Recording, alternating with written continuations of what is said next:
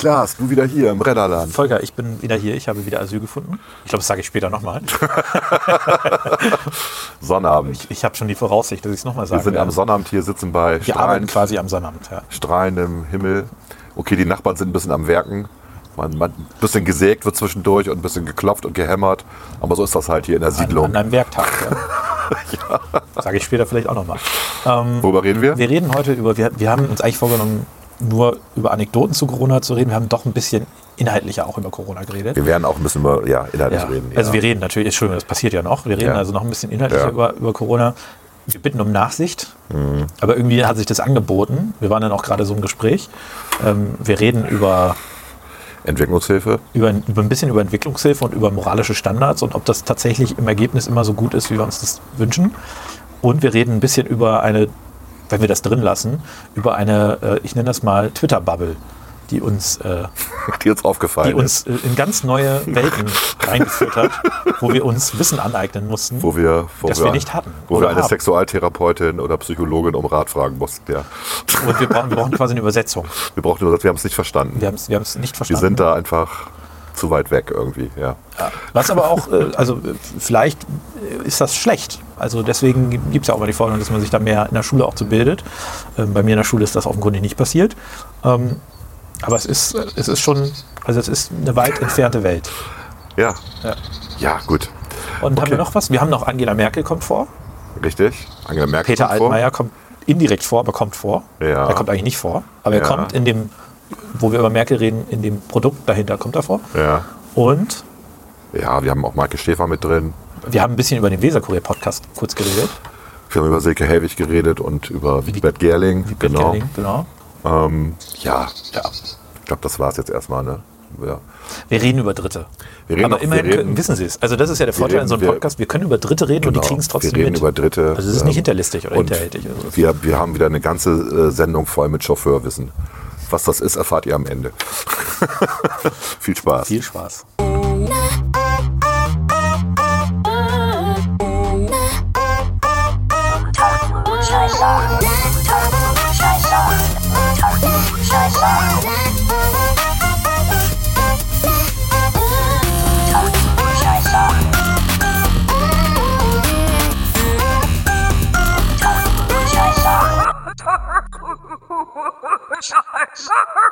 Unter Klugscheißern.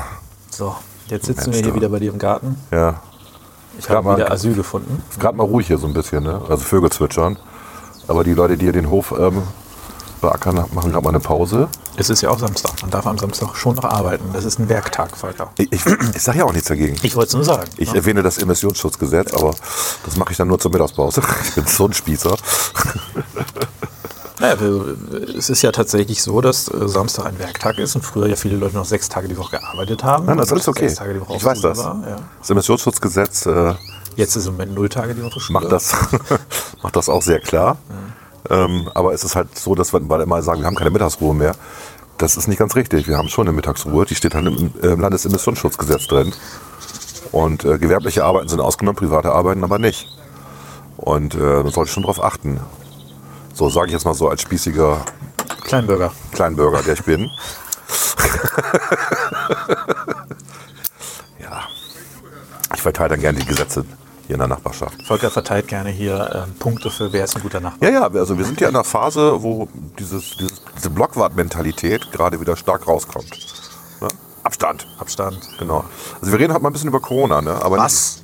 Nicht, ja, aber nicht über, über diese Krankheit da, die heißt ja auch nicht Corona, die heißt ja Covid-19. Covid, Corona Disease oder sowas. Ja, wir reden, wir reden tatsächlich, Disease, wir reden über das, ähm, das Beiwerk, ne? So ein bisschen. Das, was einem so auffällt. Genau, wir, wir soll, ich mit der, soll ich mit der lustigen oder willst du mir eine lustige Geschichte Ich wollte anfangen? noch kurz ein bisschen einleiten, weil wir haben ja, äh, wir haben ja, wie gesagt, wir haben ja eigentlich gesagt, wir reden nicht darüber.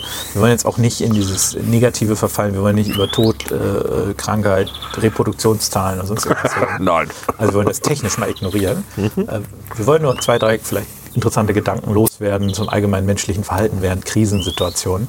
Äh, und wir reden ausnahmsweise mal nicht über das Klopapierhamstern, was sicherlich auch äh, für mich trauriger Ausdruck von manchen menschlichen Verhalten in Krisensituationen ist. Schon irre, ne? Sondern wir reden zum Beispiel über Leute im Alltag. Also das, was man so mitkriegt. Ich kann das gerne, kann gerne diese Geschichte an der Kasse beim, beim Rewe erzählen. Also das Lustige beim Rewe ist halt, dass diese, wie heißen die Abstandshalter auf dem Fließband, die sind halt weg, weil man die ja anfassen könnte. Ja, wie heißt die? Die sind weg bei euch, bei uns sind die noch da. Also bei uns sind die heißen weg.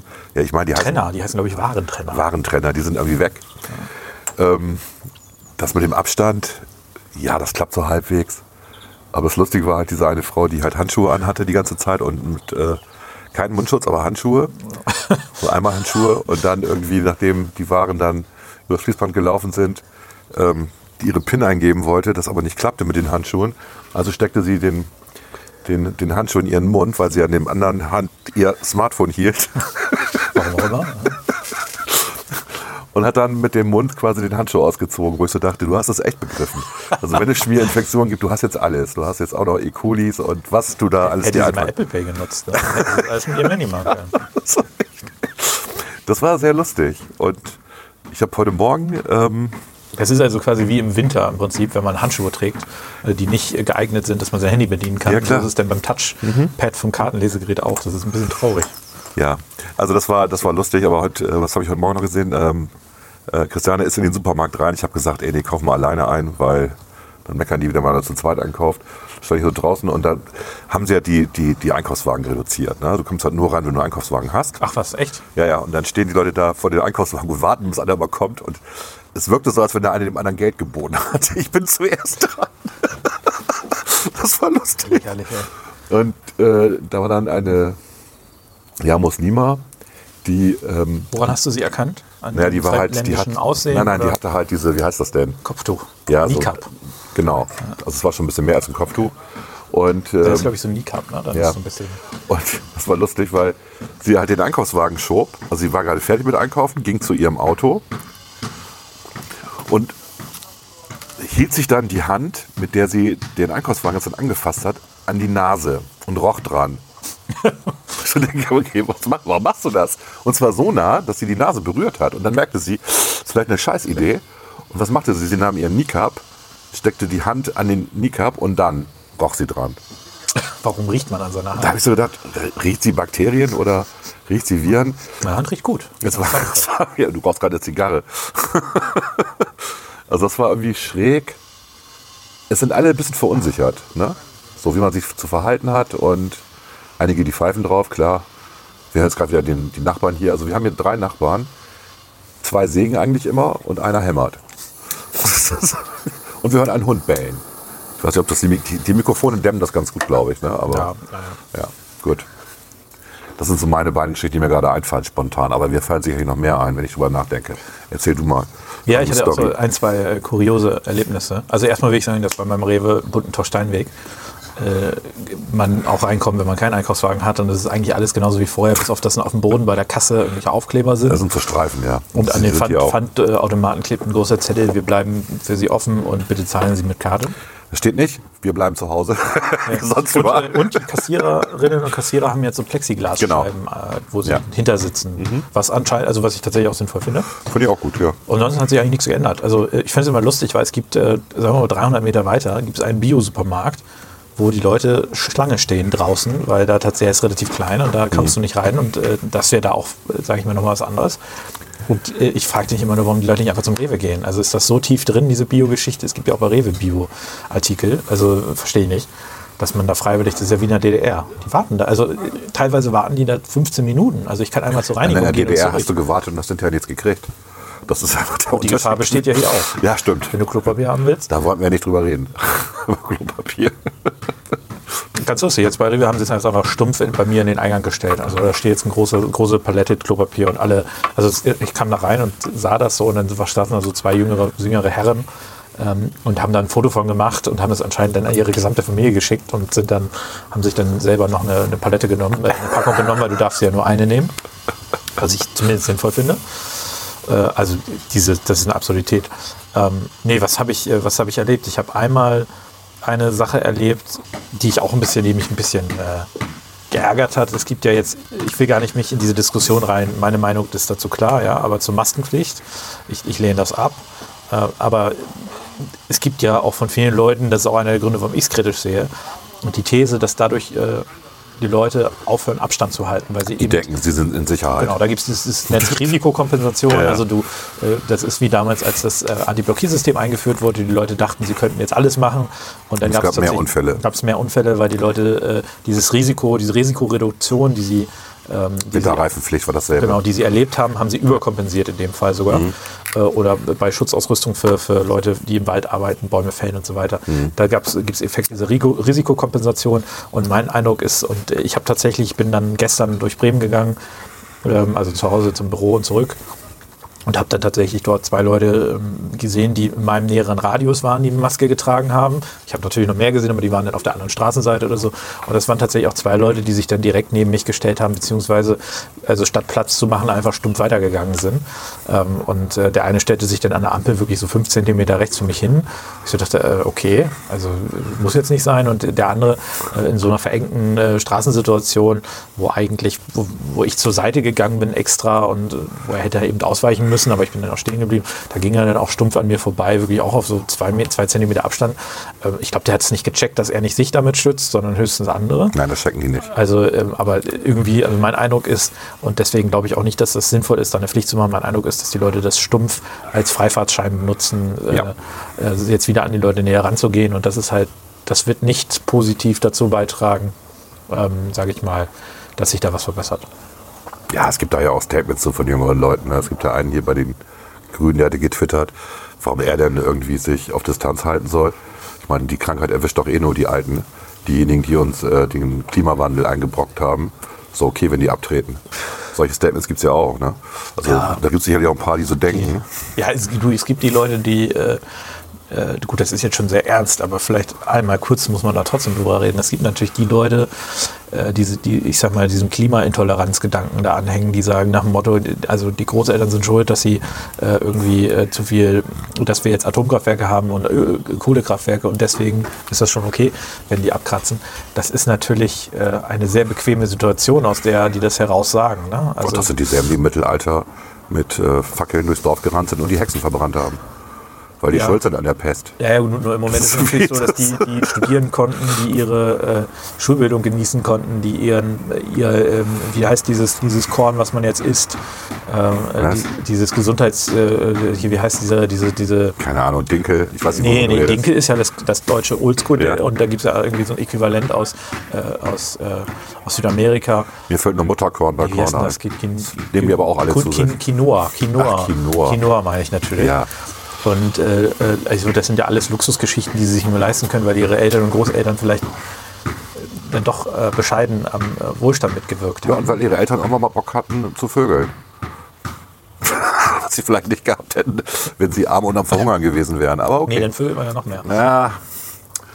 Okay, ja, stimmt, du hast recht. Also im Sinne der äh, Geburtenkontrolle ist Reichtum eigentlich so das effizienteste Mittel. Meine These ist ja, dass, äh, dass das jetzt ein. Direkt nach Atheismus. dieser ganze. Ja, das ist, ja- es geht um Glauben an der Stelle, ist schon klar. Ähm, oder Glaubensersatz, Religionsersatz, wie auch immer. Ähm, meine These ist ja, dass wir diese, diese Zeit ja super nutzen könnten. Ne? Bei unsere alten Öleizungen irgendwie auszuwechseln. Ja, genau, das wäre jetzt Habecks Wunsch. Meiner, meiner wäre jetzt eher in der Richtung, dass man sagt, äh, wir machen jetzt einen Lockdown. Haben wir ja schon seit fünf Wochen weltweit.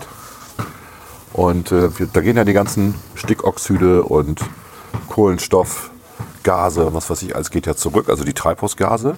Ich weiß nicht, ob die Kühe jetzt weniger pupsen, keine Ahnung, ob das Methan auch zurückgeht. Aber wir machen jetzt einen großen Laborversuch.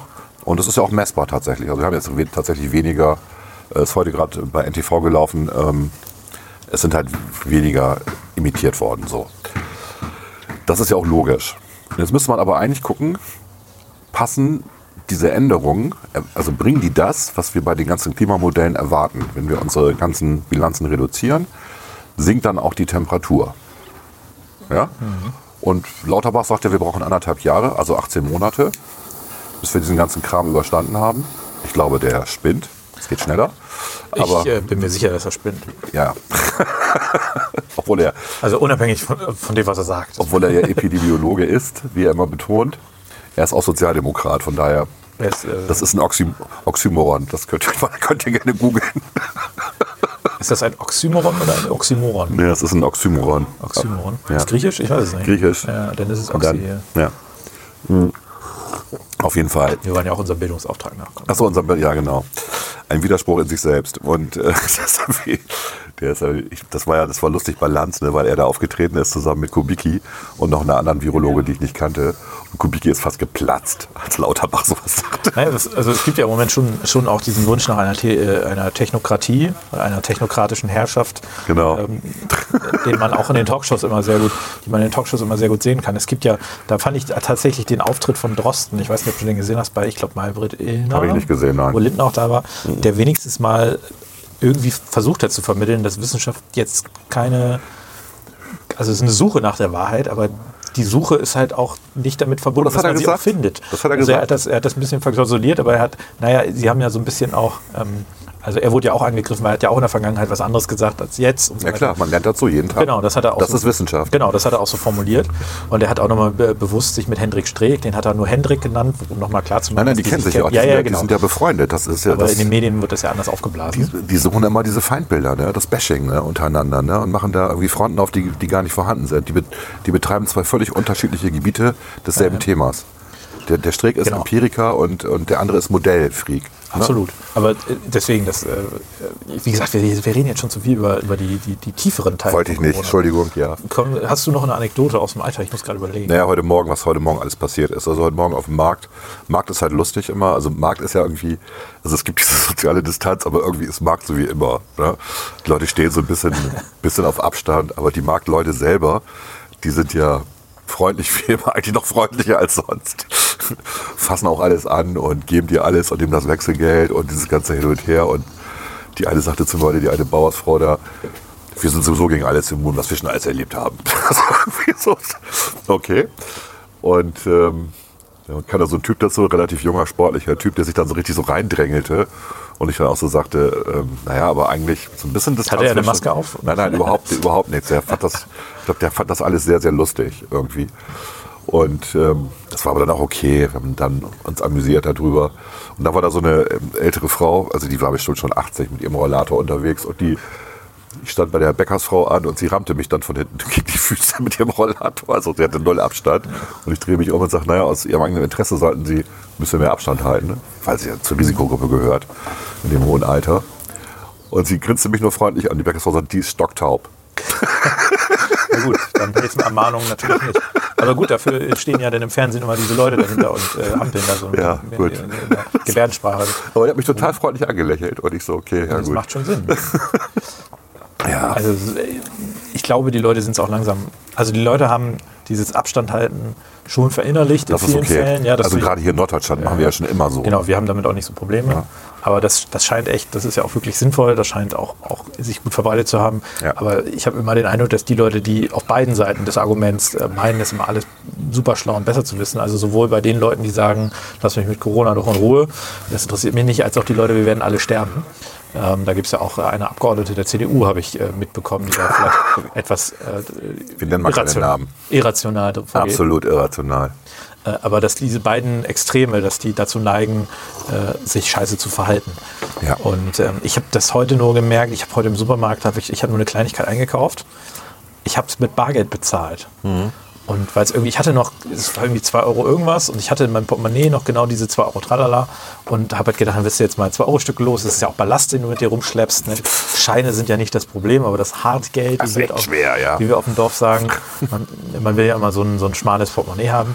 Und ich habe sozialen Druck verspürt in mir selber, jetzt nicht Bar zu bezahlen.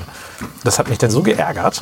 Das ist dann trotzdem gemacht. Ja, ja, hast. genau. Aber ich, ich habe mich geärgert, dass ich diesen sozialen Druck dann, obwohl das eigentlich irrational ist. Also Bargeld, da, da hält sich der Virus nicht drauf. Also das, das ist Quatsch. Ja. Wenn, du dir, wenn du da nicht Ich direkt weiß drauf das. hustest, dir das, ich dir das gebe Ja. und du dann das einmal ableckst, wirst du dich damit nicht anstecken. Aber ähm, es hat mich irgendwie, mich hat erschüttert, ähm, wie sehr ich in mir selber schon diesen sozialen Druck verspürt habe. Also ich zahle wirklich auch fast alles mit Karte. Ne? Also es ist jetzt nicht so, dass ich grundsätzlich jetzt aus Prinzip mit Bargeld bezahle. Es hat nur in dem Moment einfach gepasst. Und ähm, ich, ich, da ich ja weiß, dass das Infektionsrisiko da, da verschwindend gering ist, habe ich das auch für zumutbar empfunden. Aber trotzdem habe ich diesen sozialen Druck verspürt, weil da auch noch irgendwie stand, bitte zahlen Sie mit Karte. Und Ja. das hat mich irgendwie geärgert. Und? Na, ich habe mich entschlossen. Und du hast dann trotzdem in Bar bezahlt. Ja, ja, klar. Okay. Ja, du bist ein Held. Held des Alltags. Nein, die Frage, also Wir sind ja alle Helden. Nein, nein, anders. Also Also meine Frau hat, äh, war, war diese Woche auch nochmal einkaufen äh, vorher und hat erzählt, dass sie an ein voll bepacktes Toilettenpapierregal erhobenen Hauptes vorbeigegangen ist. Ich auch. Du bist eine Heldin. Ich, ich habe gesagt, ich kaufe erst wieder Toilettenpapier, wenn es das vierlagige äh, ausreichender Form im Regal liegen gibt. Ich kaufe nicht von der Palette und äh, deswegen kaufe ich erst wieder, wenn, wenn das bei Rewe im Regal liegt und ich mir das ordentlich runternehmen kann. Ja. Und ich habe noch für, ich glaube, vier bis fünf Wochen habe ich noch Klopapier. Ich hab, also, mir reicht ja auch eine Packung, für, reicht ja schon auch relativ lange. Äh, von daher ähm, alles, äh, alles ganz entspannt. Äh, aber es ist doch schon erstaunlich, wie sehr dieser soziale Druck einen denn doch, auch wenn man selber von sich selber meint, dass man dem nicht unter, unterworfen ist, dass man das doch dann zusetzt, in Anführungszeichen. Ja, ich habe ja eine Fand ich Bekannte, ganz die- erstaunlich. Also, die das auch hört hier und die erzählt mir fast jeden Morgen. Ich mache ja so ein, ich mache ja morgens für meine Peer Group, zu der ich offenkundig nicht gehöre. zu der du nicht gehörst, weil du sagst, das interessiert dich nicht. mache ich ja immer so ein äh, Corona-Update. Schicke ich immer die aktuellen Daten, spreche sprech da ein bisschen was dazu. Ähm, halt mit der Intention schon mal klar zu machen, okay, das ist gefährlich, aber entspannt euch mal, so schlimm ist es halt nicht. Ich meine, aktuell haben wir, glaube ich, ähm, äh, in Deutschland. Das kannst du doch nachher vielleicht alles nur zusammenschneiden und dann stellen wir das unseren Zuhörerinnen so als äh, Captain Hindsight zur Verfügung. So. Egal. Ja. Wollen wir nicht drüber reden. Also wir sind momentan bei fünf, ne? Also fünf Tote auf, auf 100.000 in der Population. Das ist die aktuelle Zahl. Ähm, klar, das ist dramatisch, aber jetzt auch nicht so dramatisch. Da haben wir schon Schlimmeres erlebt. Ähm, gut, weil wir halt die Maßnahmen funktionieren, haben wir gerade drüber gesprochen. Soziale Distanz ist das Entscheidendste. Ähm, und äh, diese, dies, ist, dies aber auch jemand, die halt gerne im Fahrrad fährt. Immer so eine Stunde am Tag. Sportlich. Und, äh, Richtiges Fahrrad oder dann ein Elektrofahrrad? richtiges Fahrrad und sie regt sich mal drüber auf, dass Leute dann sie überholen oder ähm, also zu nah dran sind. Und die Wahrscheinlichkeit, dass man beim Fahrradfahren draußen an der frischen Luft, also hier, norddeutsche Tiefebene Äh. mit entsprechendem Wind, sich da irgendwas holen kann, vergesst es einfach. Absolut. Also das könnt, könnt auch, euch, auch, könnt auch euch die. Situation, die ich vorhin beschrieben habe, an der Ampel, Ja. es ist absolut unwahrscheinlich. Ne? Ja. Aber trotzdem, also das Problem an, an Routinen, also dieser Abstand halten ist jetzt zu einer Routine geworden, dieses Ja. Abstand halten. Das Problem mit Routinen ist, du musst die halt konsequent durchziehen. Und ähm, wenn du sie verinnerlichen willst, und äh, dann ist es natürlich schwierig, wenn du Das ist richtig. Ja. Wenn auch dieses, wenn man mal niesen muss, ist ja gerade auch hier Heuschnupfensaison, dass man dann sich in die Armbeuge niest. Ähm, das muss man sich, da muss man drauf kommen erstmal wieder. es Ne? fällt mir auch schwer. Ja, Also, ne? das ist richtig, ja, das stimmt. weil du natürlich auch, ich sag mal, äh, es macht ja einen Unterschied, ob du zu Hause niest, zu Hause ist ja relativ egal, wo du hin niest, ne? Oder in der Öffentlichkeit. Und Also als nicht, dass dein Goldfisch stirbt. der direkt neben meinem, äh, ich halte mir ja zu Hause so einen kleinen Tiger. Ach, du bist der. Ja, ja. Aus dem New Yorker Zoo. Die Corona-Tiger, ja. Auch eine schöne Zeitungsente, die um die Welt gegangen ist, ja. ist auch nie revidiert worden, das ist auch immer schön. Äh, ich also, ich frage mich da immer noch, wie das passiert ist. Ja, das kann nicht passieren, das ist Bullshit. Die einzig valide Erklärung ist, dass der Test äh, schwachsinnig Ja, ist. oder der Pfleger müsste vor Gericht. Eins von beiden. Der Pfleger hat dann wirklich sehr nah mit dem Tiger kommuniziert Also- und muss hochinfektiös gewesen sein, weil ja auch die Anzahl der Viren eine Rolle spielt, ob man angesteckt er wird muss oder Dinge nicht. mit dem Tiger gemacht haben, Ja. die wir gar nicht aussprechen wollen. Naja gut, aber das ist das Anekdotenhafte. Wir hatten ja vor, ähm, wollen wir darüber reden? Wir hatten vor drei Wochen über Wikileaks, vier Wochen ist glaube ich schon her, ne? so ein Papier hatte ich mir gezogen. Ja, Wollen wir darüber reden oder nicht? Ich glaube, darüber können wir reden. Ja. Können wir reden, ne? Ja. Das, war ein, äh, das war ein Papier, was vertraulich war, ähm, was im Bundesinnenministerium... Geheimhaltung. Äh, VS. Ne? Genau. Verschlusssache nur für den Dienstgebrauch. Richtig. Und wir haben uns das angeguckt, das waren 17 Seiten, meine ich. Ne? Das war, haben wir uns das angeguckt und haben beide beschlossen, dass wir darüber nicht reden, weil es so wirkte, als wenn es mehrere Autoren geschrieben hätten und es gab auch ein paar Rechtschreibfehler und das finden wir ungewöhnlich bei solchen Also Papieren. unsere, und meine Vermutung war, dass es nicht aus der Behörde, also nicht, genau. also ich hatte, hielt es für nicht wahrscheinlich, dass es vom BMI kommt. Ja. Und ähm, ich hätte gesagt, wenn es irgendwo herkommt, dann wahrscheinlich aus dem Ministerbüro oder sowas. Ja, genau. Also nicht aus dem Beamtenstamm. Jetzt haben Das wir heute gestern. Gestern, gestern hast du es gestern, gestern im ZDF ist es äh, als authentisches Papier bestätigt worden. Äh, schön, dass man das jetzt so nach dreieinhalb, vier Wochen später weiß. Und das Papier beinhaltet halt, ich kann es nicht anders es ist sagen. von Beratern geschrieben worden. Genau, es ist von externen Also Beratern geschrieben worden. Also wir haben, Beamtenapparat, wir haben das ja wirklich gut analysiert, würde ich sagen. Haben gemeint, dass es drei Leute waren, ne? drei verschiedene Leute. Der eine muss irgendwie aus der Schweiz oder irgendwas mit der Schweiz zu tun haben, weil er ständig, SZ gab es nicht. Ne? genau, es gab bei, bei den Textteilen immer nur SS, dann muss es einer gewesen sein, der mathematisch was drauf hatte, also gut in Statistik war und einer, der reines PR-Marketing-Typ war. Ne? Also merkte man so eine vom Also Sprech die Sprache wenn man, äh, ich meine, wir, wir kriegen ja regelmäßig Texte auch von Beamten geschrieben äh, und man weiß, wie Beamte schreiben. Genau. Richtig. Und das ist, also da birgt sich, also bürgert sich so ein Spiel ein. Und äh, ich sag mal, wir haben ja hier nur mit Bremer Beamten zu tun, aber die Ja. bei Bundesbehörden arbeiten. Moin. Moin. Äh, gerade auch in höheren Funktionen und so ein, so ein Papier wird ja nicht vom, äh, äh, vom Ass Assistenten des Praktikanten geschrieben. Äh, die, die haben, äh, die haben, das ist ja quasi so die Beamtenelite dann und die, die schreiben so nicht. Ja? Gut, im Papier ging es ums Nudging. Das, genau, es war ein Nudging-Papier. Es war ein Nudging-Papier, also wie kriegt man die Bevölkerung dazu, dass sie auch den vorgeschlagenen äh, Maßnahmen der Virologen folgt. Und ähm, das Wording war halt zum Beispiel, dass man halt auch nicht von Ausgangssperre redet, sondern von Ausgangseinschränkungen. Ne? Das wurde da explizit so geschrieben. Ähm, das Wording war, dass man, damit auch kleine Kinder ähm, sich an die Regeln halten, dass man sagt, wollt ihr denn, wenn ihr euch eure Hände nicht wäscht nach dem Spielen, dass eure Eltern sterben oder eure Großeltern. Also es Das, ging um- das ist Gott sei Dank nicht übernommen worden. Also im, ist nicht verbreitet worden. ja, ist mir nicht bekannt. ja, Das war ähm, wahrscheinlich dem äh, wichtig war Minister das- zu bunt. wichtig, wichtig war, dass man weniger Zahlen und Fakten nennt, sondern mehr Anekdoten. Ne? Also immer so. Einzelschicksale, die man dann plakativ ähm, PM ist. Das ist tatsächlich passiert, das wissen wir von der 16-jährigen Französin. Das ging ja weltweit rum, dass da jemand äh, mit 16 gestorben ist. Absolut. Und äh, es gab ja auch jetzt, ja auch, gab jetzt ne? ja auch zwei, zwei Babys, ne, die ähm, gestorben sind. Ein amerikanisches und was war, habe ich vergessen, war das nicht auch in Frankreich? Ähm, gut. Also das, das war schon, ich fand das ganz schön zynisch. Andererseits muss man ja auch sagen, die Regierung versucht natürlich, möglichst viele Leute dazu zu bringen, dass sie das tun. Und Nudging funktioniert ja so, dass du selber die Maßnahmen dann sogar noch stärker forderst. Ne? Also du, du möchtest dann auch gerne selber Das ist ja, also Nudging kommt ja vom, äh, vom Hinstupsen. Genau. Ne? Also das ist, das ist äh, im Prinzip eine Methode, um die Leute äh, durch, ähm, ich sag mal, Öffentlichkeitsarbeit zu etwas zu bekommen, äh, was man ansonsten vielleicht durch härtere Mittel, also durch mehr Einschränkungen auch. Mhm. Ja. Also das ist nicht per se etwas Böses. Nein, nein, das ne? sage ich auch nicht. Nee, Ich nee, ich finde nur, das ist nicht für die Zuhörer, weil also das, die Idee zu sagen war ja, also der Ausgangspunkt war, wir brauchen, wir müssen, dass die Leute weniger, Mhm. Weniger diesen Virus übertragen, das muss das Ziel sein, wie erreichen wir das? Und da gibt es Ja. ja unterschiedliche Möglichkeiten. Ja.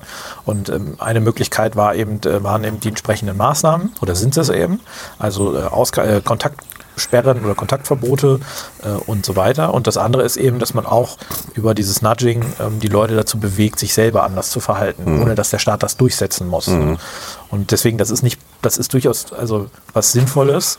Äh, ich habe aber Teile dieses Papiers als äh, deutlich übers Ziel hinaus empfunden. Ne? Also, Absolut. also Kindern jetzt einzureden, dass sie ihre Großeltern umbringen, wenn sie, äh, sag ich mal, da, dahin kommen, das ist es schon. Stell Das dir ist vor, da stirbt dann der Opa Ja, an genau, also das ist- an einem Aneurysma und das Kind denkt, es ist schuld. ja. beziehungsweise was, also vielleicht denkt das Kind gar nicht das, aber dann er- erzählt das Kind das in der, seinen Freunden und die Genau. Freunde sagen dann, du bist aber ein Arsch, du hast Ja. deinen Opa umgebracht. Das macht es ja noch mal schlimmer irgendwie. Also, also das, deswegen, das. Äh, Ja, deswegen, ich fand das Papier sehr zynisch. Ja, ja, absolut. Äh, als ich das damals gelesen hatte und habe so gedacht, okay, aber ich traue es auch allen zu, aber wir haben uns dann darauf verständigt, dass wir das nicht ähm, diskutieren, veröffentlichen oder weiter teilen. Es ist ja auch erstmal ein geleaktes Druck. Also selbst wenn es authentisch wäre, ist es ja eigentlich etwas, das äh, der Bund äh, als Verschlusssache definiert hat.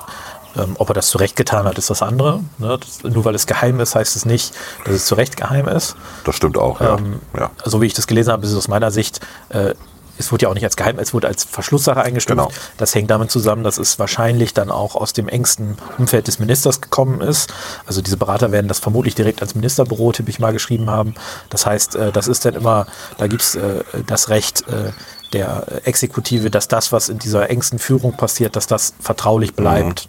Da können, kannst du auch nicht äh, drauf zugreifen. Das stellt sicher, dass Abstimmungen, dass Prozesse ähm, frei sind, dass man also alles überlegen kann, ohne Angst davon, also intern alles überlegen kann, ohne dass man Angst davor haben muss, dass nachher das jemand einklagt auf Rausgabe der Dokumente und dann rauskommt, die haben das überlegt und das überlegt. Ja gut, ich, Ja. ich will jetzt gar nicht darüber weiter reden. Ich finde nur, dass das Problem ist, das, was wir auch gerade beschrieben haben, also dass die Leute jetzt wirklich eine sehr starke Angst haben, vielleicht eine zu starke Angst. Also die Umfrage bei Buten Bin, die es vor, glaube, zwei Tagen gab, bei den Meinungsmachern von Buten Bin. Du kennst, du guckst das noch? Nein, nein, so. aber ich gehöre dazu, zu diesen Meinungsmachern. Das heißt, ich kriege immer eine E-Mail, wollen Sie äh, Ihre Meinung abgeben. Ich habe das verpennt tatsächlich, meine Meinung da abzugeben. Habe ich am nächsten Tag gelesen, dass irgendwie 70 Prozent der Bremer ähm, dafür sind, die Maßnahmen weiter aufrechtzuerhalten und wenn nicht sogar zu verstärken.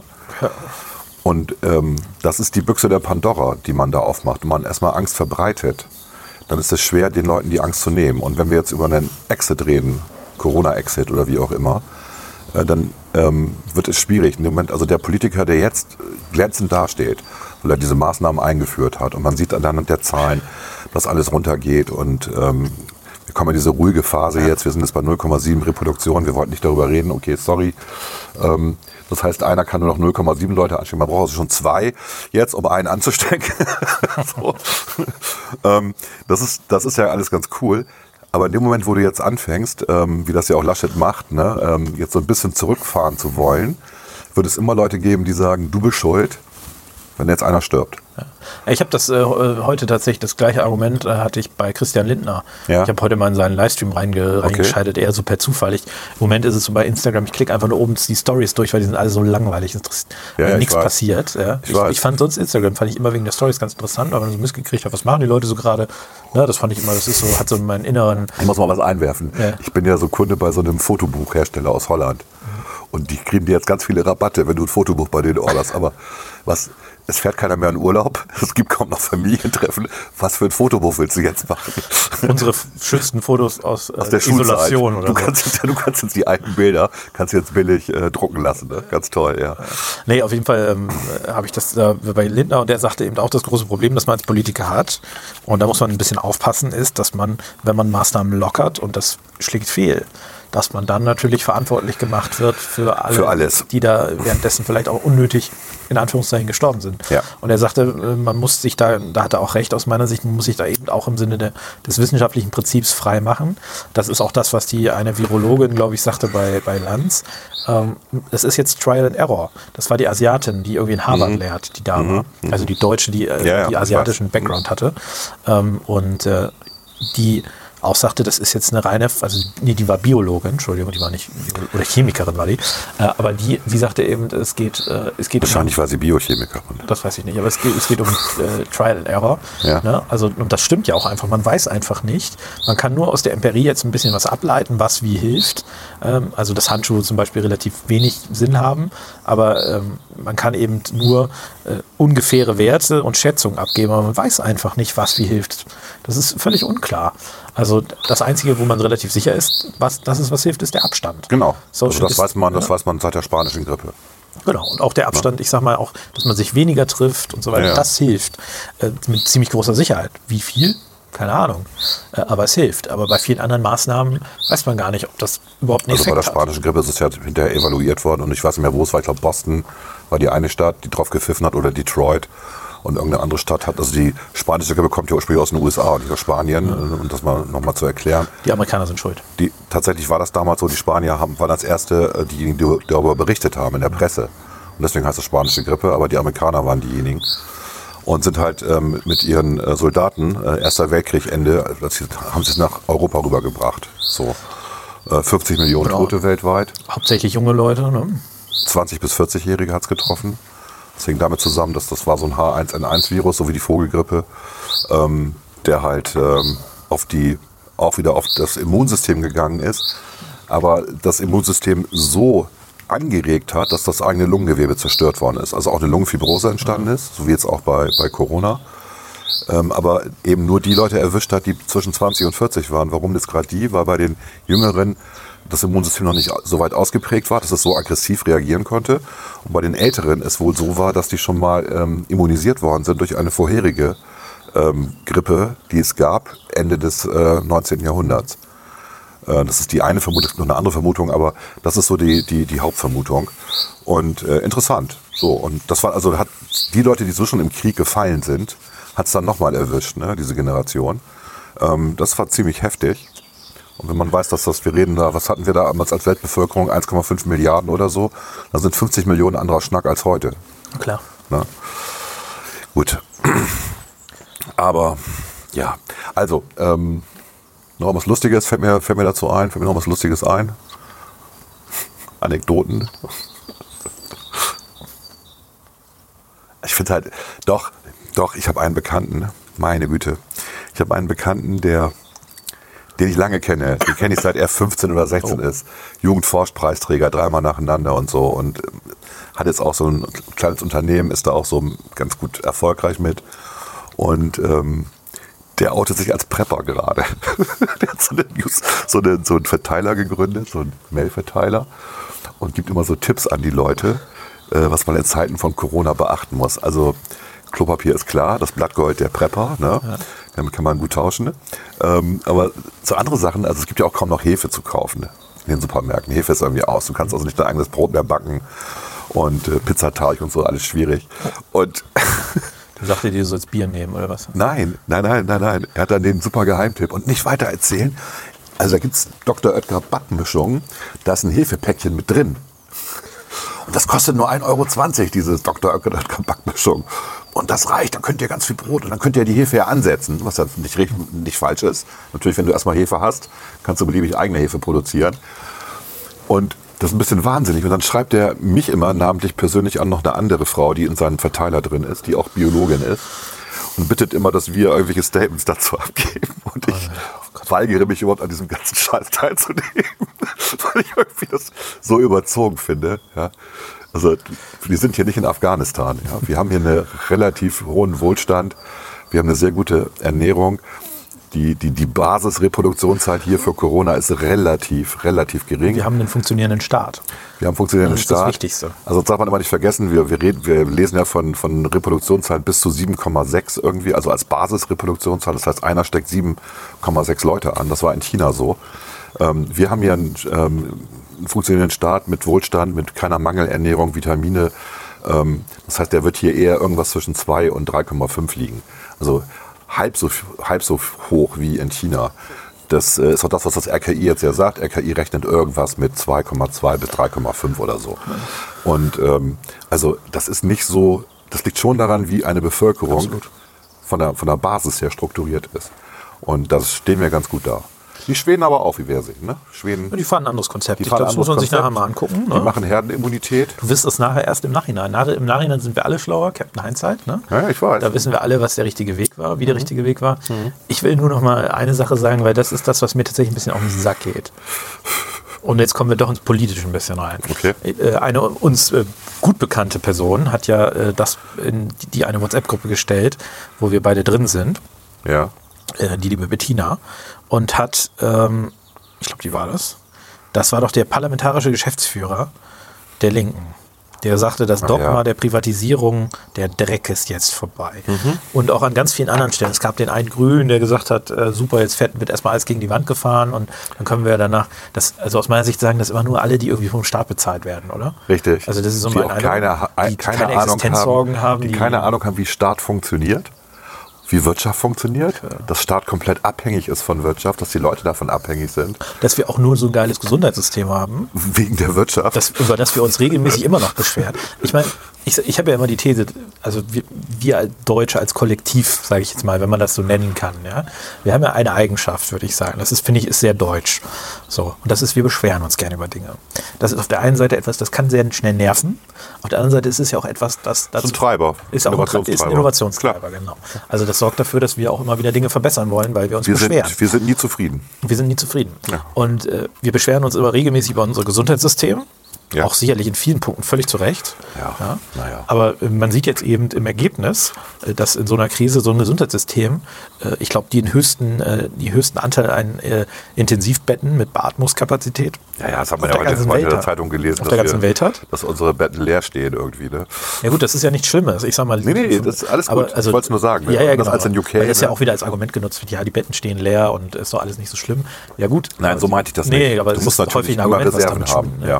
Genau, aber das ist schon gut, dass wir da vorbereitet Ja. sind. Nur ähm, unser Gesundheitssystem, auch insbesondere mit den niedergelassenen privatwirtschaftlichen, also halbwegs privatwirtschaftlichen Ärzten, die werden natürlich vom Staat, also von den Krankenversicherungen hauptsächlich und teilweise von den privaten Versicherungen bezahlt.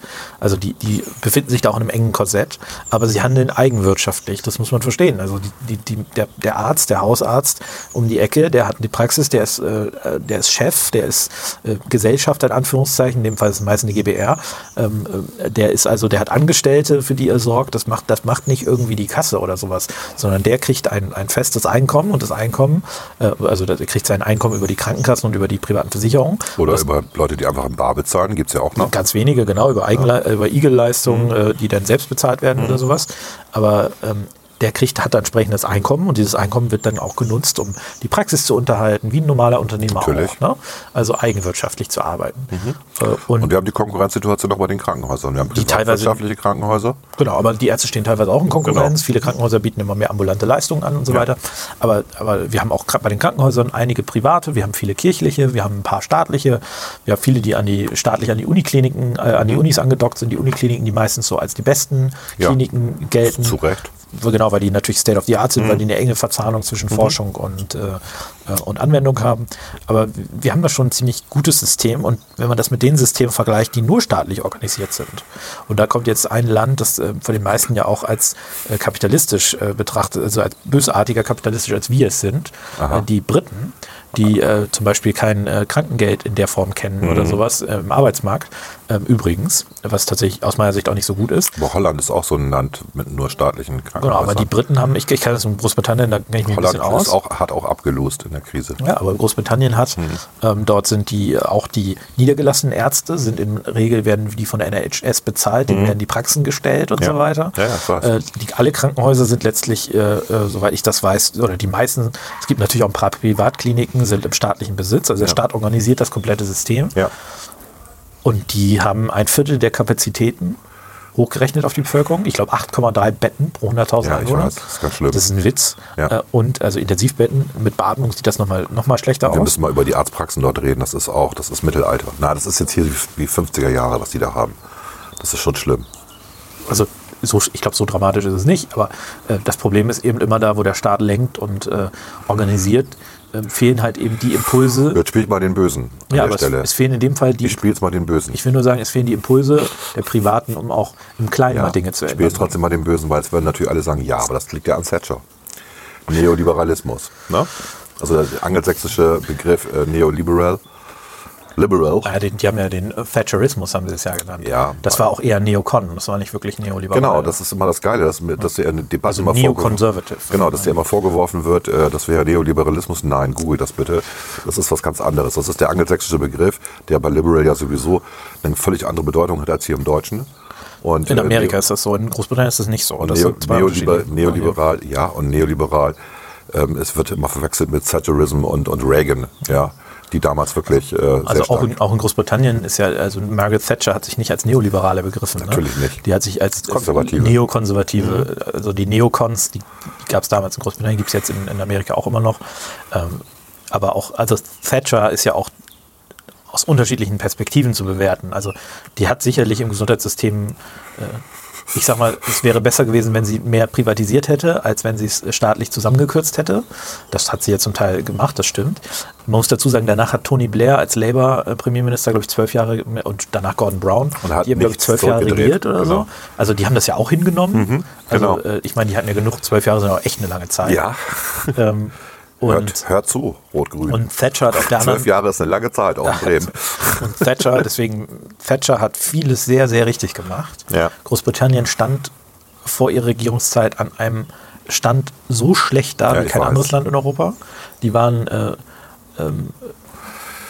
Die hatten auch waren, vorher äh, keine gute Zeit. Die haben äh, die ja. haben es nicht hingekriegt, aus dem Zweiten Weltkrieg heraus die Dynamik zu entwickeln wie andere Länder. die hatten, ja gut, die haben eben, die haben äh, sehr lange dieses, diesen Empire-Gedanken gepflegt, ne? Also äh, Die hatten auch Empire. Lebensmittelmarken bis in die 60er, meine ich. Also die haben, äh, die haben echt ein Problem gehabt da. Ähm, das, was, also der, der Vorteil eines Krieges, äh, der Vorteil, ja, ähm, dass wenn alles zerstört ist, man alles, oder der Effekt ist vielleicht besser, ähm, dass man dann alles neu aufbauen muss und dann State of the Art ist mit der, mit der Industrie, mit der Produktion und so. Das hatten wir Deutschen halt damals. Wir sind natürlich auch stark gefüttert worden von den Amerikanern, das darf man nicht vergessen. geholfen, ja, ja. Ne? Und ähm, das war halt ein Vorteil dann gegenüber den Engländern, die mit ihren maroden Produktionen weitergemacht haben. Ja, die haben sich eben immer, also, wie gesagt, also Großbritannien ist nochmal eine ganz eigenes, äh, eigene Geschichte, aber wenn man sich das eben im Gesundheitsbereich anguckt zum Beispiel, ähm, wie gesagt, der Labour war da lange, lange genug äh, dabei und die hätten was ändern können. Äh, haben sie nicht gemacht. Das ist aber auch, äh, was ich vorhin angedeutet habe, es ist eben auch schwierig, so ein Riesensystem mit so viel Geld zentral steuern zu wollen. Also ähm, dass das, äh, das ist halt Planwirtschaft letztlich. Und Planwirtschaft ist halt vieles, aber sicher nicht effizient, Das ist- sicherlich nicht gerecht. Da gibt es mathematische Modelle, die belegen, dass Planwirtschaft nie funktioniert. Das kann man auch jeder, also mit gesundem Menschenverstand kann man sich das überlegen. Du machst einen Plan und dann kommt die Realität. Reality sucks. Das ist so. Ja. Das Pläne ist, machen es gut, aber Ja. man muss flexibel sein. Genau, genau. Und äh, Das sieht man ja auch in den Klimamodellen. Ne? Also man passt die halt jährlich an. Und man merkt, das Beispiel, Modell funktioniert nicht. Ne? So. Und ähm, das, genau, also die Realität holt dich immer irgendwann ein. Das merken wir jetzt auch bei, dem, bei Corona. Die Realität holt dich ein. Das Modell von Anfang funktioniert nicht mehr, also wird es angepasst. Das ist auch Wissenschaft. Genau, du kannst, also man muss ja immer sagen, wir befinden uns ja in vielen komplexen ökonomischen, äh, sozialwissenschaftlichen Zusammenhängen, statistischen Zusammenhängen, Ja. äh, bei allen möglichen Modellen, sei es beim Klima, äh, naturwissenschaftlich, sei es beim, bei Corona jetzt äh, medizinisch, Wetter. virologisch, Schon beim Wetter beim Wetter, Problem. beim, äh, beim, äh, bei ganz vielen Dingen befindet man sich in komplizierten Zusammenhängen und die genau mit einem Modell, was alles, alle Variablen erfasst und auch die Wechselwirkung unterschiedlicher Variablen vollständig erfasst, irgendwie dies mit einem Modell darstellen zu wollen, das ist fast unmöglich. Die Weltformel. Da kann man nur dran scheitern. Äh, Und deswegen, das ist aber auch keine Schande, dass man daran scheitert. Ne? Das ist halt Wissenschaft. Ähm, Nur, ich, wie gesagt, ich finde ich find das immer so lustig, dass, äh, dass äh, also dass er jetzt auch verbunden wird und deswegen habe ich dieses Thema so ein bisschen aufgemacht. Ich möchte, also ganz kurz, ich möchte nach der Krise zu einem Zustand zurück, der so ist wie vorher, nur noch besser. Ja, also ich möchte gerne wieder reisen, ich möchte gerne wieder. Nein, äh, das wird nicht mehr gehen. Das ist vorbei jetzt. Sagen sie doch alle. Also es geht nicht. Können wir Das doch nicht machen. Das ist jetzt die Chance, doch mal alles äh, nachhaltig, ökologisch korrekt, weil wir haben nur einen Planeten. Den haben wir ja kaputt gemacht. Ich, ich, ich kann das alles gar nicht mehr hören. Ne? Wenn Ich mir, also, naja, ja, auf wir jeden Fall, das ich hab- lernen. ich Jetzt haben wir auch erfahren, dass dadurch, da dass wir, dadurch, dass wir, dass wir in, in die Naturwälder gegangen sind, äh, haben wir jetzt ja die Viren hierher geholt. Wir vor allen Dingen, ne? Komisch, ja. Also komisch, äh, also ich, was ganz blöd ist, die Chinesen haben schon immer Fledermäuse gegessen. Ja, das ist jetzt nicht neu, keine neue Mode. Diese Märkte, die gibt es doch schon seit längerem. Absolut. Also das muss ich, will ich, auch, ich will dich da unterstützen. auch so das war ja dieser eine Naturfuzzi, der da bei, bei Lanz auch war, der im Prinzip, ja. also wie ich finde, er hat das wirklich, den Spagat hat er super hingekommen, der im Prinzip der westlichen Industriegesellschaft die Schuld daran gegeben hat, Ja. dass äh, Chinesen und auch viele Afrikaner ja äh, in die Wälder gehen und dort irgendwelche Wildtiere töten, essen und so weiter. Ja. Was, also Weißt du, das ist fucking Natur. das ist, also Das ja ist nicht so, Natur. Das ist Natur. Wir gehen in die Wälder und holen uns was zu essen. Es ist, es Wir ist sind Bestandteil der Natur. Es gibt, genau, es gibt, es gibt null. Also vieles ist, es ist absolut unnatürlich, sich Kühe und Schweine zu halten, um die zu essen. Genau. Das ist, also das ist nicht, Das ist nicht natürlich. Natur. Genau. So, Natur ist es tatsächlich, da reinzugehen und jeden Scheiß zu essen. Genau. Äh, Ich will aber nur, nur noch eins sagen. Also äh, er hat das ja begründet im Prinzip. Ähm, Also er hat zwei, also er hat einmal gesagt, äh, dass ja, das und dann, dann Globalisierung. So kann man halt ganz schnell ein Virus global Genau, das, das stimmt ja auch. Das, das richtig, stimmt. Das ist richtig, unbestritten. ja. Aber er hat noch zwei Sachen gesagt. Das eine ist die Massentierheit. Also er hat quasi diesen Spagat geschafft. Er Mhm. hat als zwei Punkte, also einen Punkt hat er diese Märkte genannt. Ich weiß gar nicht mehr, was der zweite war. Das war auch irgendwie so ein so was ähnliches. Und der dritte Punkt war halt die industrielle Massentierhaltung. Ja. Wo äh, alle Untersuchungen, und da gab es ja auch nochmal eine schöne, schöne Sache, weil es ja auch immer dieses Gerücht umgeistert, dass die industrielle Landwirtschaft für die Verbreitung von multiresistenten Keinen verantwortlich wäre Nope. Absolut widerlegt. Genau. Haupttreiber sind Krankenhäuser mit Ja. Abstand. Das ist so, Ja. also wenn du so Hab 100, ich persönlich 100 selber erlebt. Verbreitungseinheiten im, bist im nimmst, Krankenhaus und kriegst so einen Keim. ja, 100, Ist halt so. 100 Verbreitungseinheiten für 99 ist das Krankenhaus verantwortlich. 99 von 100. Aber die industrielle Landwirtschaft ist das Problem. Aber er sagte, ähm, eine Sache sagte er, und äh, da hat er auch noch so ein bisschen in der westlichen Welt die Schuld zugeschoben, nämlich immer mehr Wälder werden gerodet und dann kommen also die Arbeiter an, am Rande dieser Wälder, die dann immer weiter eindringen, kommen dann mit diesen Tieren in Kontakt. Ja. Mein Eindruck ist aber ehrlicherweise, dass dieser Punkt und der Punkt mit der Massentierhaltung der Bullshit, Bull- die Bullshit-Punkte waren, weil wir das so ein bisschen aus unserer westlichen Haltung müssten wir auch für uns irgendwie Kritik finden. Aber die Wahrheit ist doch auch, ähm, es gibt ja auch, äh, was AIDS angeht, äh, ist ja auch äh, so, dass das nach meinem Kenntnisstand, ich habe das mal letztens gelesen, auch dadurch wahrscheinlich aufgekommen ist, dass in Afrika das, das hat sich glaube ich über Affenhirne oder sowas übertragen, das hat sich dort auch nur lokal verbreitet und ist erst später weltweit verbreitet worden als Virus.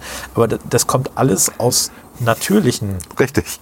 Also aus eig- eigentlich ur, urnatürlichen äh, Vorgehensweisen von Menschen. Und dass die Chinesen eben, äh, äh, sage ich mal, äh, Fledermäuse essen und so weiter, ist jetzt auch nicht unnatürlich.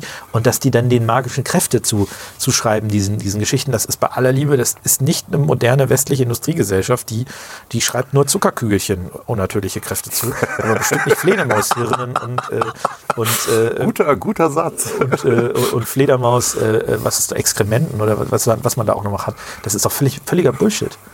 Also das Einzige, was da vielleicht noch...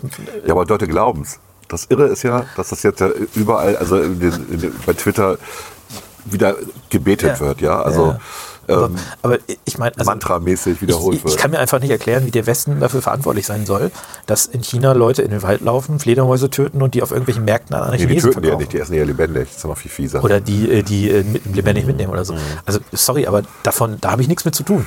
Und da haben wir auch nichts von. Also bringt uns nichts. Wir essen hier keine Fledermäuse. Nein, ich meine, ja, wir verarbeiten die du, auch du, hast nicht. einfach, du hast einfach einen wunderbaren äh, empirischen Beleg, warum das Quatsch ist. Weil ähm, mit der Konstitutionierung von, von Zoos in Europa hätten ja ganz, ganz viele böse Viren nach Europa kommen müssen, weil da haben wir nämlich Tiere aus aller Herren Länder äh, hierher gebracht. Und allein über die Tierpfleger und dann die Zivilisten, die dort äh, ihre Spaziergänge gemacht haben, hätte es ja Massenseuchen geben müssen. Hat es nicht gegeben. Es gibt einen anderen empirischen Beleg, das ist, als die Europäer in Amerika gelandet sind, auf die Ureinwohner getroffen sind, die dann Windpocken bekommen haben und Masern, was sie nicht kannten vorher. Und wo dann viele gestorben sind, das stimmt, aber die inzwischen ja auch angepasst sind. Ähm, das ist halt so, ne? Also was immer alle vergessen, es gab einen wunderschönen Artikel im Weserkurier, ich glaube vorgestern, äh, Doppelseite, dass äh, Viren evo evolutionäre Treiber sind. Und das ist tatsächlich so. Also Viren gehören genauso zur Natur. Das sind ja nur so kleine RNA-Schnipsel. Sind ja keine Organismen, Die haben ja keine Absicht im Sinne von- Nee, die, die Organismen, also das sind keine Lebewesen, weil die haben keinen Zellkern, können sich nicht selber vermehren, die brauchen halt immer einen Wirt. So, und die haben auch keine Absicht, genau. Das schwirrt so rum, das Zeug. Und das ist dann Darwinismus. Also evolutionäre Auslese, Selektion, wie auch immer. Und wir, wir haben ganz viel äh, Viren in unserer DNA inzwischen drin. Ähm, und natürlich, klar, sterben da manchmal Leute. Ähm, wir wissen auch nicht, ob es positive Effekte oder negative hat. Wir sehen nur, dass wir damit klarkommen. Also nicht nur wir Menschen, sondern auch alle anderen Ja, ja. Lebewesen. Also es gibt ja auch. Pflanzenviren, es gibt auch natürlich Tierviren. Ne? Also es gibt das alles und ähm, das ist auch Bestandteil dieser schönen romantischen Natur. Ja, ja. Ja, ähm, ich habe diesen Film gesehen. Ich habe wie, wie hieß nochmal? Ähm, wir sind hier. Wir sind hier. Apple. Apple TV. Apple TV indoktriniert. Apple TV Plus indoktriniert Kinderhirne. Wir sind hier. nein, ist, nein, das ist jetzt übertrieben. Aber dieser Film ist so ein Zeichentrickfilm irgendwie oder Animationsfilm. Und ich fand halt einfach diese eine Passage witzig, weil ähm, die beiden ökologisch ähm, angehauchten Eltern fahren Rad mit ihrem ähm, Junior durch den Central Park durch den Central Park, mitten in New York. Und äh, sie sagen, ist es nicht schön, diese Natur?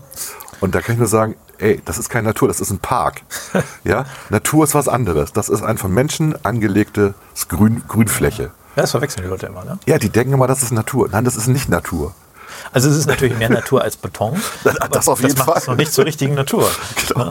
Und das ist, also ich, ich finde auch diese Naturromantik, die da, also ähm, ich finde es immer ganz Geht mal in den Urwald, bitte. Geht mal. Es gibt ja, noch welche, es gibt ich glaube, man muss gar nicht in, welche. in den Urwald gehen. Man muss sich einfach nur fragen, äh, A, ist das, was man hier in Europa als Natur begreift, ist das wirklich Natur? Nein. Oder ist das äh, von Menschen angepasste Natur, die uns äh, Seit locker 30 entgegenkommt? 30.000 Jahren kultivieren wir dieses Land hier. Genau. Und wir tun es wir tun's zum Positiven in vielen Fällen. Ja. Äh, äh, aber wir tun es natürlich manchmal auch zum Negativen. Also äh, wenn wir bestimmte, äh, ich sag mal, Thema Monokulturen, ja, das ist mit Sicherheit nichts, was, was nachhaltig positiv Nicht besonders schlau. Genau, Nein. nicht besonders schlau, nicht besonders, Nee. aber es gibt an, an anderer Stelle tun wir ganz viele Dinge, die sind für uns gut. Und die, also wir finden es schon gut, dass es hier ähm, keine größeren Raubtiere mehr gibt. Der Wolf kommt jetzt wieder, vor dem wir Angst haben müssen. Nee, wir holen uns den Braunbären dann. Dann geht das. Hat sich das erledigt. Na gut, der Braunbär ist für uns ja auch nicht so. Und wir haben jetzt ja gelernt, wie wir uns verhalten müssen, Ja, wenn wir einem, stimmt, Bären aber- begegnen. Ne?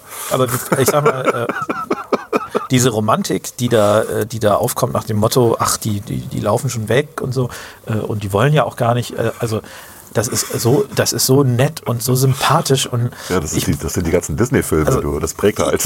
äh, in der Natur ist es ja tatsächlich so, dass sich einige Arten stärker vermehren Ja. und äh, kürzer leben und andere Arten weniger vermehren und länger leben. So. Aber was das Entscheidende ist, die stehen alle in einem Abhängigkeitsverhältnis. Und was regelmäßig in der Natur, wenn du die in Ruhe lässt, vorkommst, ist, dass sich eine Art sehr stark vermehrt, die frisst dann ihre Beute auf, dann ist in der nächsten Saison gibt es nichts zu essen, dann stirbt diese Art, wird wieder sehr stark dezimiert, bis die andere Art sich erholt hat und dann Das geht das ganze Spiel wieder von vorne Zwei los. sich über, also Genau. zwei sich im Wechsel befindliche Sinuskurven, man nennt das Räuber-Beute-Verhältnis. Genau. Und die sind das trifft witzigerweise auf den Menschen eigentlich auch zu. Deswegen gibt es ja auch ein, eine Grenze des Wachstums, was Population angeht. Ähm, die haben wir ja demnächst irgendwann. 11 Milliarden ist die Grenze ungefähr. Aber die wird sich von alleine regeln. Wir werden deswegen nicht verhungern. Das ist halt der Unterschied. Nein, verhungern werden wir nicht. Ne? Aber was ich nur sagen will, das, das, das Entscheidende ist, und das finde ich dann immer so, so humorig, dass äh, dieses, dieser Ausgleich aller Ökosysteme, der immer so gepredigt wird, als ob es irgendwie ein statisches Ökosystem gibt, wo Nein. jedes Jahr gibt es eine Million, äh, eine Million Wölfe, äh, 100.000 äh, Rehe, 50.000 Wildschweine, ja, das gibt's auch, also selbst wenn es den Menschen nicht gibt, das gibt's so nicht. Entschuldigung, das ist einfach nicht. Das Natur ist nicht so. Es gibt mal ein Jahr. Entschuldigung, angenommen. Danke. Es gibt mal ein Jahr zwei Millionen Wölfe und dann gibt es nur noch 10.000 Rehe. Und im nächsten Jahr gibt es dann nur noch 10.000 Wölfe, weil die alle verreckt sind, weil die nichts mehr zu essen hatten. Und dann gibt es wieder eine Million Rehe. Das ist halt so. Das, Das ist hatte ich ja schon mal das erzählt, dass, die, Ja. äh, dass selbst die Bäume ähm, reagieren auf, auf ähm, Lebewesen. Also wenn zu viele Wildschweine da sind und zu viele Eicheln gefressen werden von den runter, also die Früchte der Eicheln, dann hören die Bäume irgendwann auf, äh, Früchte zu tragen und werfen keine Eicheln mehr ab, damit die Wildschweine abhauen. Ähm, bis zu sieben Jahre können die das machen. Und man weiß nicht genau, wie die das untereinander kommunizieren, aber die haben ja so ein verzweigtes Rhizomnetzwerk. Und da scheint es irgendwie ein Bewusstsein nicht oder eine Strategie zu geben. Naja, irgendwelche. Ne? Also die merken halt, wenn da neue Bäume wachsen, das kriegen sie halt mit. Und wenn da keine neuen Bäume wachsen, hören sie einfach mal auf, Früchte abzuwerfen, weil das scheint ja kein guter Trick zu sein mehr. Also sind wir mal für ein paar Jahre unfruchtbar. Gucken, ob dann die, die Beutetiere weg sind. Ja. Ja, also deswegen diese, ich, ich, ich könnte da jedes Mal, ich, ich kann da nur drüber lachen. Also diese Leute, diese Naturromantiker, die müsste man mal einmal irgendwo äh, hinschicken. Ey, komm, Und dann können gut. Die, nein, nein, da können die mal zugucken, wie die Natur abläuft. Also spätestens, wenn du denn mal in Afrika siehst, wie so ein Löwenbaby von, der, äh, von, der, von einem anderen Löwen äh, gefressen wird, weil er jetzt den, äh, den, den Löwen, äh, die Löwenfamilie übernommen Klar. hat, als, als Leitlöwe, hätte ich das jetzt mal, und dann deswegen alle Kinder von, äh, von den, vom ehemaligen Leitlöwe tötet, dann äh, glaube ich, stellt sich da ganz oft eine andere Naturromantik Da können die ja ein. ne? nichts für, weißt du, das ist ja bei denen drin. Natürlich können die nichts dafür. Aber das ist halt Natur. nur wir können mal was dafür. Wir können, weil bei uns ist das nicht mehr drin. Wir töten halt nicht einfach die Kinder von dem ersten Ja, Ehemann. Das tun wir nur, das stimmt.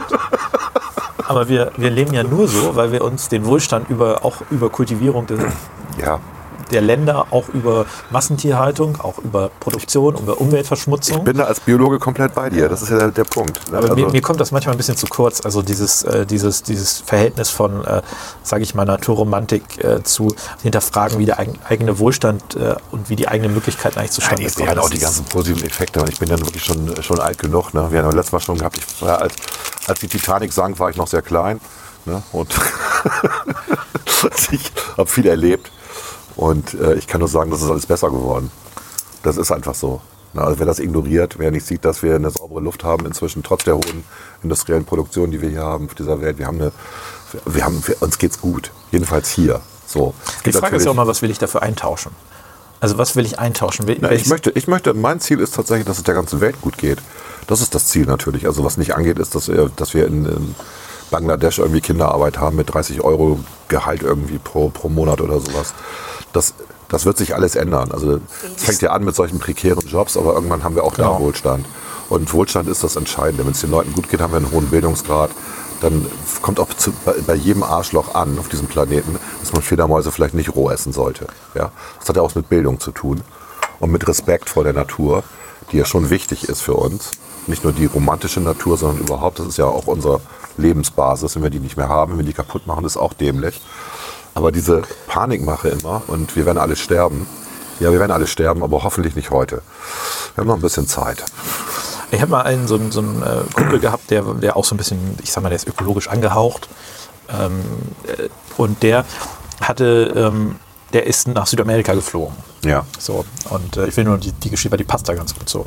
Dort gibt es ja, ich weiß gar nicht, ich glaube in Peru war das, da gibt es in den Minen halt noch viele ähm, Kinder, also Kinder heißt dann, ich glaube, 12, 14 Jahre oder so, die dann da reinlaufen und äh, Minenarbeiter sind und so weiter. Und, äh, Das ist in Afrika auch. Also Genau, in Afrika kann ich es nicht bewerten, aber da, das, da erzählt er das von. Und äh, also, wenn du vorher mit ihm gesprochen hättest, hätte er gesagt, geht ja gar, also, cut das so geht ja gar nicht und so weiter. Und jetzt sind die da wohl gegen vorgegangen, die Behörden, weil natürlich auch viele Unternehmen dann sagen, wir kaufen nur noch, wenn das zertifiziert ist, weil das Ja. ist ja auch an sich richtig. ja Nur jetzt ist das Problem, was machen jetzt diese Kinder hohe eigentlich? Armut in den Familien. Ja. Und was machen die Familien? Und äh, er kam wieder und hat zum Schluss gesagt, es war eigentlich, also es war jetzt auch nicht top, aber es war besser, wenn die da wenigstens noch arbeiten konnten. Ja, ich weiß. Ähm, weil jetzt können die sich teilweise die Schule nicht mehr leisten. Ja, also die haben dann teilweise am Nachmittag und so gearbeitet. Und ähm, also es hat nicht Da dieses haben wir schon mal drüber nicht, geredet hier. Das war mit dieser, ja. mit dieser Ökoschokolade da, dieser zertifizierten nachhaltigen Schokolade, wo man sich mal genauer informiert. Das macht Rittersport ja auch. Die sind ja inzwischen nach Nicaragua gegangen, machen ihre eigene Kakaoproduktion und zahlen den Leuten halt wirklich gutes Geld ähm, für die Jobs, die die dort machen. Die verdienen halt jetzt mehr als, äh, als, als Selbstständige, die sie vorher waren. Natürlich gibt es da keine Kinderarbeit mehr. Aber die können trotzdem jetzt von dem einen oder den beiden aus der Familie, die dort arbeiten, leben. Ja. Und ziemlich gut sogar. Und ähm, das sind die Konzepte, ne, die, die man eigentlich machen muss, damit ja auch da dieses Wohlstandsgefühl entsteht und diese, diese Freiheit dann entsteht und nicht abhängig sein äh, von dieser Drecksarbeit. Ne? Naja, ich glaube, das Wichtige ist eben, dass bei Entwicklungshilfe, und ähm, das hat, da hat es ja auch eine Umstellung gegeben, Gott sei Dank unter einem liberalen Minister, der zwar sein eigenes Ressort irgendwo vorher noch abschaffen wollte, aber Ja, schon- ins, schon schräg. ins Ressort gegangen ist und das leider ziemlich geil gemacht hat, Ja, der Dirk. Niebel. Ja. Also äh, hohe Anerkennung der eben Entwicklungshilfe stärker auf einen wirtschaftlichen Aspekt auch ausgerichtet hat. Und äh, das Beste, was äh, Ländern passieren kann, ist, wenn dort Unternehmen investieren, die äh, aus dem Ausland kommen, die also Geld von außen reinbringen, die nachhaltigen Return of Invest haben wollen. Also wenn ich irgendwo eine Fabrik aufbaue als Unternehmen, dann erwarte ich ja nicht, dass die Fabrik sich in zwei Jahren rentiert, sondern das ist ja ein Prozess, der dauert so 10 bis 20 Jahre. Da sollte irgendwann äh, äh, die Kredite abbezahlt worden sein. Man nimmt ja teilweise Geld auf und so weiter, auch als Unternehmen. Man führt ja für eigene Projekte auch eigene Kredite und so weiter. Und äh, gerade bei größeren Unternehmen. Und ähm, wenn ich dann äh, Interesse daran habe, dass dort eine Fabrik oder eine Produktion oder so, dass die da 10 bis 20 Jahre existiert, dann gehe ich damit auch ganz anders um. Viel an, also anders ist es, wenn ich irgendwo einfach hingehe und sage, ich, ich bohre jetzt euch einen Brunnen, ja, ich, ich baue euch da irgendwas hin und danach kümmere ich mich nicht mehr drum.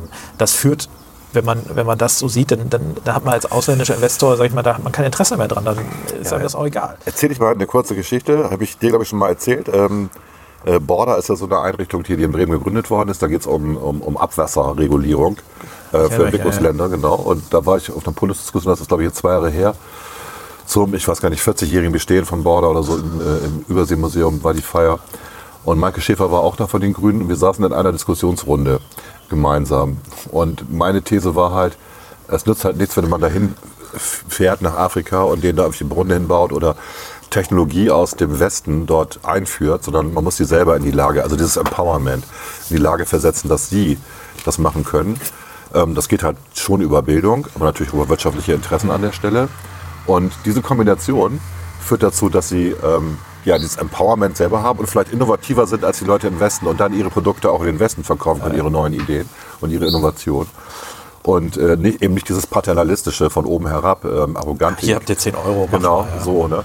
Und ähm, das war richtig cool, weil ich da einen wahnsinnigen Applaus von den Afrikanern bekommen habe, die das eben genauso sehen. Und äh, Maike Schäfer war ein bisschen überrascht, weil sie hatte wohl eine andere Sicht auf die Welt. Ja, Naja, das ist so ein bisschen, also es gibt ja ähm, diese, immer noch diese Art, ich nenne das jetzt mal ähm, sehr provokant, am deutschen Wesen soll die Welt Ja. genesen.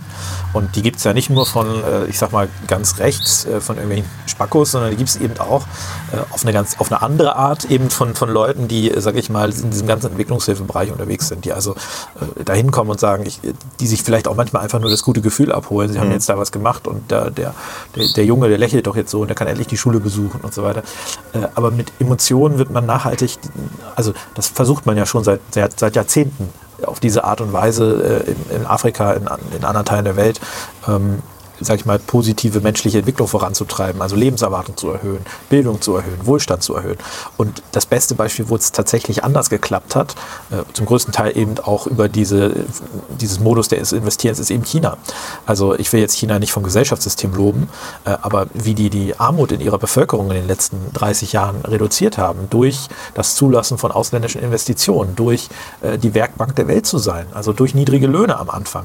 Mittlerweile gibt es in China eine, eine so große Mittelschicht, die, mhm. über, die über äh, wirklich guten Wohlstand verfügt. Und wenn man das in diesem, äh, da kommen wir fast schon wieder zum, zum Ursprungszustand, wenn man also, oder zur Natur zurück, wenn man das in diesem Zustand gelassen hätte, wie es vorher war, ja, also dieses, äh, ich sag mal, nicht, äh, nicht an der weltweiten Millionen, die jährlich verhungern. Genau, nicht an der weltweiten Arbeitsteilung ja. teilzunehmen. Dann hätte es, äh, hätte es dort keine Bildung in diesem Ausmaß ja. für die Leute gegeben. Wäre es nicht, ähm, äh, wäre es nicht dazu gekommen, dass dort äh, Wohlstand eingekehrt ist in vielen Bereichen. Nicht alle, mhm. ja, das muss man auch klar sagen. Nicht alle haben profitiert, mhm. aber ganz schön viele, mehrere mhm. hundert Millionen Menschen. Das muss man sich immer klar machen. Ja. Und äh, ich sage, man kann sich nachher hinstellen und deswegen habe ich auch diese Geschichte mit, mit dem, mit den, ich glaube in Peru war das, wie gesagt, erzählt.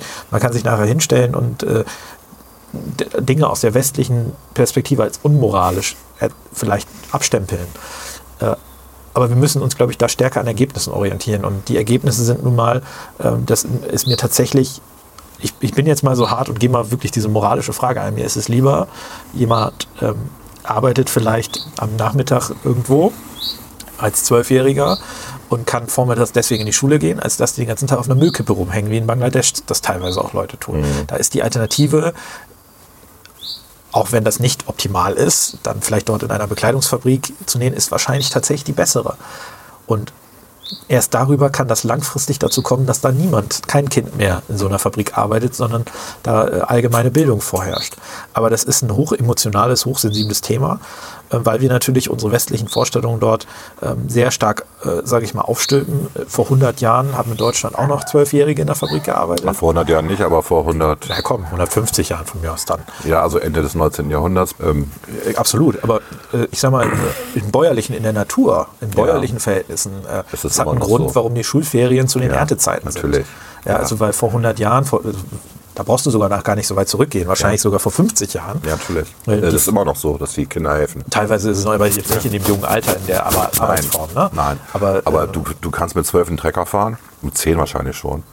Und du darfst ja auch einen Trecker fahren auf deinem glaub, Privatgelände. 14, ne? Bitte? Also du darfst ja sogar im Straßenverkehr, da gibt es auch ab 14 oder was? Ja, das da gibt es Regelungen, ja, dass du die ja. Also das ist alles historisch gewachsen. Das ist auch okay. Und das ist ein Familienunternehmen, hallo, da hilft die genau, Familie mit. Ich meine, das ist nicht mehr, der, das ist eben auch nicht mehr der Zustand, wie er denn vor 50 oder vor 100 Jahren war, dass die Kinder dann, äh, also die Kinder äh, gehen, haben dann vernünftige äh, Arbeitsbedingungen in Anführungszeichen, ja. helfen ja auch teilweise gerne mit, haben da Natürlich, Spaß dran und so weiter. Spaß, ja. Aber wir haben immer diese, diese westlichen Moralvorstellungen, dass Kinder eigentlich mit zwölf am Computer sitzen sollen und daddeln sollen. und diese, Nur die Jungs. Diese, äh, und die, die Mädchen Mädels machen das ja nicht. Spielen also. Genau. Und die, äh, diese, die machen das tatsächlich weniger, das ist ja das Irre. Es gibt ja Untersuchungen dazu. Die, ja. die Jungs sind, äh, haben das entdeckt für sich, sind deswegen auch schlechter in, der, schlechter in der Schule, weil sie sich ab, ablenken lassen von ihrer äh, PC-Spieltätigkeit. Das ist dann nachweisbar, das kannst du ja überall nachlesen. Ich glaube, das ist jetzt erstmal eine Vermutung, aber ich will gar nicht auf diese Diskussion okay. einsteigen. Ich will nur sagen. Entschuldigung. Ich wollte nur sagen. Angenommen. Ähm, ja, Entschuldigung, angenommen. Ich wollte nur sagen, äh, äh dass diese, diese westliche Moralverstellung, die muss man sich auch leisten können. Ja, genau. Und äh, wir können uns die hier ziemlich geil leisten.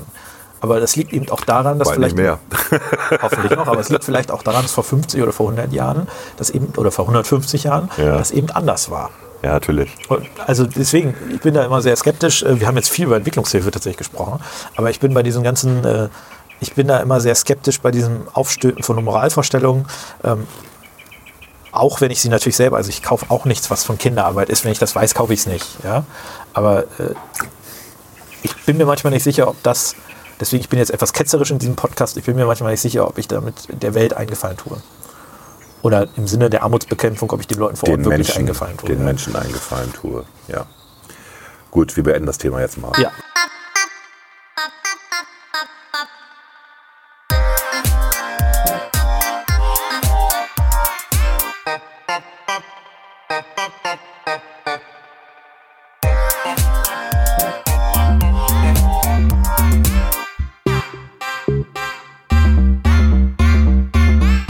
Unter Klugscheißern. Gut, Klaas, du wolltest auch noch über ähm, Marktbegleiter reden von diesem Podcast. Ich wollte darüber reden, ja, ja. Ähm, ja, es gibt ja äh, vielleicht noch ein lustiges Thema zum, zum Schluss. Äh, hinten links im, äh, nein, so wollte ich das, das müssen wir rausschneiden. Nein, Nein, ähm, das kannst du, lass, Komm, lass es gibt einen Weserkurier-Podcast mit Silke Helwig und Wiegbert. Wiegbert Gerling. Wiegbert oder Wiegbert? Wiegbert Gerling. Wiegbert Gerling, ein Ja. ehemaliger Redakteur, der jetzt, glaube ich, in Rente ist. Ja. Die Aber der ein, einfach ein sehr, also prägender Redakteur. ich, ich, ich habe den immer geliebt. Ja? Ähm, schade, dass er nicht mehr dabei ist. Aber dann schreibt er noch mal was, habe ich gesehen. Ähm, aber es ist doch tatsächlich sehr selten. Er hat ja noch, war ja noch beim äh, verstorbenen Bürgerschaftspräsidenten für die Pressearbeit nochmal eingestellt Ja, okay. damals. Also er war, er, er, er lebt ja noch, aber er war immer äh, so, so leicht ironisch. Also politischer Betrachtung in einer leichten ironischen, so Auge zu verschmitzt irgendwie, das war immer sehr lustig zu lesen. Ne? Und er hat eigentlich mit, sich mit jedem angelegt. Also mir war bis ähm, eigentlich, mir ist bis heute nicht klar, wo er politisch steht. Ich nehme schon, dass er ein bisschen links ist. Aber der er, aber er hat, aber er kritisiert auch die Sozialdemokraten ganz gut immer. Von daher fand ich das immer, also der war für mich so einer von den Journalisten, wo man sagen muss, der, der lebt auch dieses Neutralitätsgebot so ein bisschen. Ne? Ähm, deswegen mochte ich den immer, aber jetzt erzähl weiter bei dem Podcast. Ja, Der Podcast ist so ein bisschen. Also, äh, wir wollen natürlich jetzt nicht zu kritisch darüber reden, ähm, weil es sind ja auch Marktbegleiter. Auf jeden Fall, die, die machen halt eine gemeinsame Sendung. Ursprünglich wollten die sich immer hinten links im Kaiser Friedrich treffen. Das ist so eine Art, ja, da gibt es, glaube ich, so einen kleinen Raum, wo das auch ist immer eine Kneipe im Schnur. Die, genau, und da gibt es So. hinten links so eine kleine, kleine Ecke oder so, wo halt die, äh, Standard-SPD-Treff, wo auch noch Grobecker äh, sitzt und was weiß ich. genau, wo auch immer, immer ja noch ehemalige Senatoren hingehen. Wedemeyer und so, die alten Bürgermeister. Also Ja. sehr, sehr piefig, würde man, glaube ich, sagen. Ja. Und ähm, die haben jetzt äh, in der neuesten Folge Tore Scheck äh, dabei gehabt und haben über die FDP ein bisschen geredet. Die kriegen es aber mit der Tonqualität irgendwie nicht so hin. Wir würden hiermit unsere Hilfe anbieten, oder? Wir könnten ihm mal erklären, wie es geht. Ne? Ja, wenn- auch wenn, wenn- man sich nicht physikalisch Genau. äh, Also nah ist. Man, einzige, einzige Voraussetzung, sie müssen mit dem Computer, also sie müssen wissen, wie man den Computer anschaltet und ins Internet kommt und so. Das wäre schon eine Voraussetzung. na, sie brauchen eigentlich nur Smartphones. Mehr, mehr brauchen sie ja nicht mal. Stimmt, man könnte es auch, ja, Ja, wir können es sogar genau. noch einfacher machen, das Ja. stimmt. Ja. Aber ähm, wir würden helfen. Wir würden das, wir, also dass wir eine Tonqualität hinkriegen, wie wir sie jetzt hier haben und wie wir sie auch bei den anderen hatten, wo wir remote uns unterhalten haben. Also du warst irgendwo bei dir zu Hause, ich war hier oder im Büro. Das, Es äh, muss nicht per Telefon passieren. das muss nicht per Telefon passieren, das kann man besser machen. Und ähm, ja. Aber da haben wir auch experimentiert. Ich habe ja mit Uwe Ja, ja, das damals zum ersten Mal den auch remote gemacht und dann haben wir uns zusammengesetzt, habe ich irgendwie drei Pläne gemacht und der letzte Plan hat funktioniert, genau. Ja, und der ist wirklich, wenn man das so macht, ja. Ansonsten ein, ein Unterhaltungsformat Ja. soll das sein. Mhm. Dauert immer so zwischen 20, 30 Minuten. Ja. Ähm, Ich habe davon, ich glaube, es sind 17 Folgen oder so oder 18 jetzt. nee, es gibt zwölf, glaube ich, 13. Okay, und ich habe bisher jetzt drei gehört. Ich, ich habe auch so drei, vier gehört. Ja. Sie, haben, sie laden sich jetzt in letzter Zeit auch Gäste ein. Ja. Also wir sind da mal sehr gespannt, was da an Entwicklung noch so kommt. Ähm, es ist so ein bisschen, ja, Gerüchteküche äh, gemixt mit äh, lustigen Anekdoten.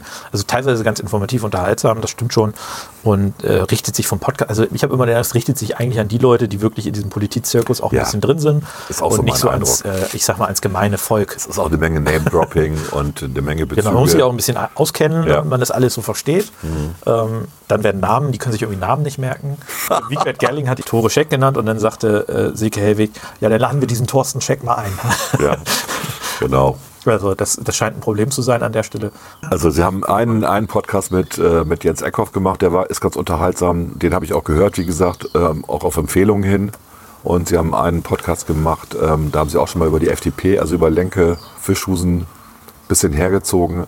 Ich fand den aber eigentlich ganz gut tatsächlich, weil am Ende der Satz von Silke Helwig war, sie ist der, Para der bunte Paradiesvogel unter den Bürgerschaftsabgeordneten. Ja, das sehe ich auch so. Ich finde, das ist äh, positiv. Ja. Ich, ich finde, ist der bunte Paradies. Natürlich ist sie ein bunter Paradiesvogel. Aber sie ist sehr nett. Also persönlich Umgang sehr nett. Aber sie, Ist sie ist ein bisschen bei so? Twitter, also ist ein bisschen mh, komisch teilweise, was da so geliked wird. Und, äh, also ist aber Ich auf der hatte, anderen echt, Seite ich hatte tatsächlich Verständnisprobleme mit dem einen Begriff, wo sie da auch geliked hatte, Flint. Ich weiß nicht mehr, was Flint, Flit, bedeutete. oder nicht? Flit oder Flint? Nee, Flint war das. Flint war irgendwas mit Flexible. Feminine, irgendwie Nee, Oder feminine. Feminine, ja, Lesbian, keine Ahnung. Das also intertrans. Äh, Das, äh, muss, Non-binary. äh, das musste man sich erklären lassen. Also es, es Das ist habe eine ich, mir andere dann, Bubble einfach. hab ich mir ne? dann von einer, von einer Sexualwissenschaftlerin erklären lassen. Ich, am liebsten würde ich es vorlesen, aber das mache ich jetzt nicht. Also die Erklärung geht über mehrere Seiten. Und sie irrt sich zwischendurch und muss alles wieder zurücknehmen. Und, und, und selbst die Sexualpsychologin irrt sich zwischendurch. Sie schickt mir dann einen weiteren, eine weitere WhatsApp, wo sie das nochmal richtig stellt. Und sie sagt, sie blickt da auch nicht mehr durch, durch den ganzen Cis, Trans, Tris-Kram irgendwie. Und dann frage ich sie am Ende, ähm, wie hoch denn der Anteil in der Population ist. Also jetzt mal, wir reden jetzt mal nicht von den, von den Transsexuellen, das ist ja was anderes. Ne? Das ist ja nun genetisch bedingt. Das, so Nee, man, äh, intersexuell ist genetisch bedingt. ja, ich muss immer die Begrifflichkeiten auch wieder Inter ist, wenn du, Also bei wenn uns du die, nicht mit eindeutigen Geschlechtsmerkmalen Bei uns hießen die wirst. früher in Biologie hießen die Zwitter, die, diejenigen, die mit beiden Geschlechtsmerkmalen Ja, oder mit, werden. mit keinem so richtig. Dann gab äh, es noch den Mosaiktypus, den gibt es auch noch. Ne? Also die haben vielleicht ein, äh, ein Glied, aber haben auch dann äh, Brüste, ne? weibliche Brüste. Ähm, da gibt es ganz viele Variationen. Das ist das, was quasi, was ich würde es mal sagen, weil das andere ist natürlich jetzt auch, also trans ist ja, ist ja, wenn ich, äh, wenn ich vorher zum Beispiel eine Frau war und jetzt mich als Mann fühle und mich dann auch umgestalten und so weiter, dann Ja. bin ich ein Transmann. ich hole jetzt das nicht raus, das war einfach eine Nee. zu lange aber das ist ja Erklärung. auch, das ist ja nicht unbedingt, wie soll ich das, ist ja keine freie Entscheidung oder so, aber das eine ist halt. Nein, aber der Witz war halt, dass die am Ende ja biologisch so so ein Statement abgab, wie sie blickt da auch nicht mehr durch und äh, und ich dann fragte, wie betrifft es denn überhaupt? Und dann hat sie mir eine Zahl genannt. Da habe ich gesagt, okay. Da sagt sie, ja, aber die sind sehr laut. Die sind gut organisiert und sehr laut und werden auch gerne von bestimmten Parteien ähm, motiviert und missbraucht. So. Okay. Was ich da eigentlich das Spannende finde, also ich sag mal, die haben ja, alle haben irgendwie berechtigte Interessen. Ne?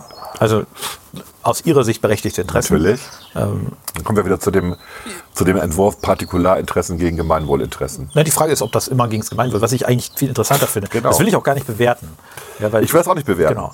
Also ich wollte es nur klar. beschreiben. ne? Nicht, dass es falsch rüberkommt. Ja, ja. Wir haben das nur beschrieben, nicht, nicht gewertet. Fand, ich fand es halt extrem witzig, Steht weil uns es auch nicht zu. ein langer Text war. Aber das, genau, und das Entscheidende und das, was, weswegen ich das so, warum ich das auch teilweise ganz interessant finde, das sind, ich nenne das mal akademische Debatten, bei der man wirklich nur, oder zu, also zu dem man nur in Bezug haben kann und zu dem man quasi nur, äh, bei dem man nur teilnehmen kann, wenn man sich wirklich mit der Materie auskennt, auf einem vertieften Level. Also das fand ich so interessant, weil Sonst bist du ein Arschloch. so, teilweise wirst du ja auch geächtet, das ja. stimmt. Aber selbst, also wenn du dich wirklich damit beschäftigen willst, musst du da ja wirklich dich einlesen und dich intensiv mit beschäftigen. Weil, das ist also echt auch, auch kompliziert. wegen der Begriffe und so weiter. Und, äh, also, äh, Du hast das doch mal erzählt, dass sich einer von deinen Bekannten bei der WG beworben hatte. Warst du das nicht? nee.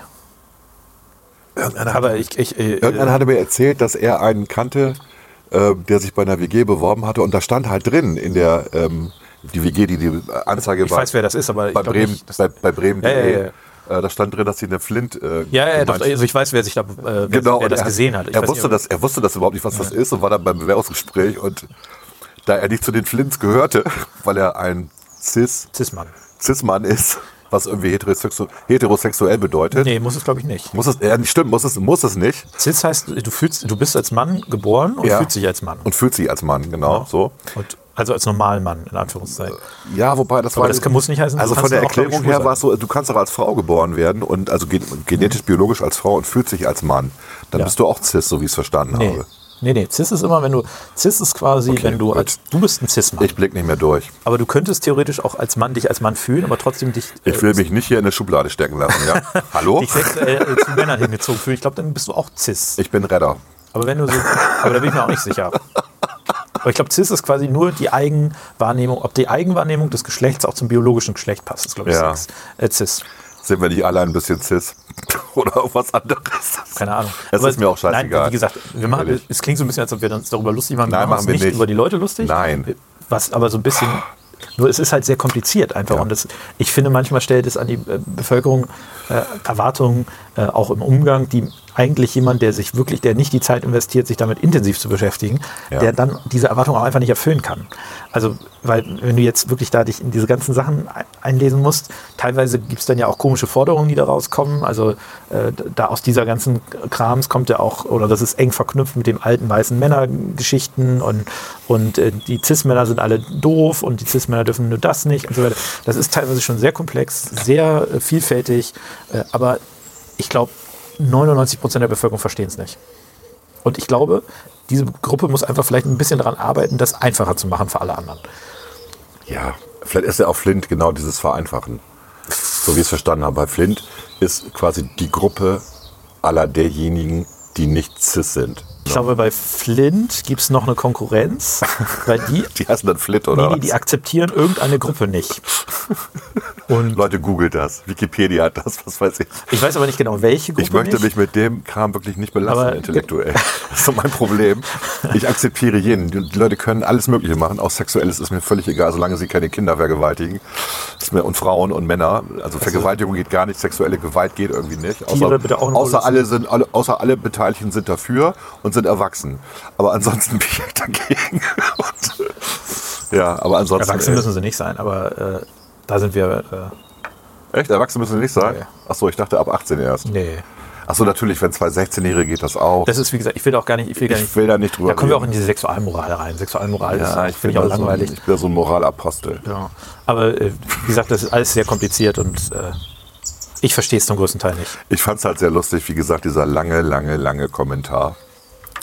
Diese lange Erklärung und dann kurz Zeit später, oh, ich habe mich geirrt. Es ist doch, wenn ein als Mann geborener sich als Frau fühlt und dann aber zu Frauen hingezogen fühlt, ist sie eher heterosexuell und gehört zu, und jetzt kommt irgendeine Erklärung, ich habe es vergessen. Genau, da gibt es irgendeine Gruppe, die quasi auch diskriminieren. Und ich glaube, diese Sammelbezeichnung für alle, die nicht Cis-ne sind, sind, glaube ich, queer. Also alle, die, also sowohl, das, das ist dann sowohl Okay. gender als auch sexuell orientiert, meine ich. Aber wie gesagt, korrigiert mich da gerne, wenn ihr euch auskennt. Aber alle, die quasi nicht, also alle, die nicht normal Frau und nicht normal Mann sind, also Cis-Mann, Cis-Frau, Ja. die sind quasi queer. Also die, die, die homosexuell sind so, und äh, aber auch die, die quasi nicht in, in ihrem Körper sagen, sie sind da auch zugehörig oder sie irgendwie trans sind oder so, die sind quasi alle queer, ist die, glaube glaub ich, die Sammelbezeichnung. Okay. Aber da bin ich auch gerne für Verbesserungen offen.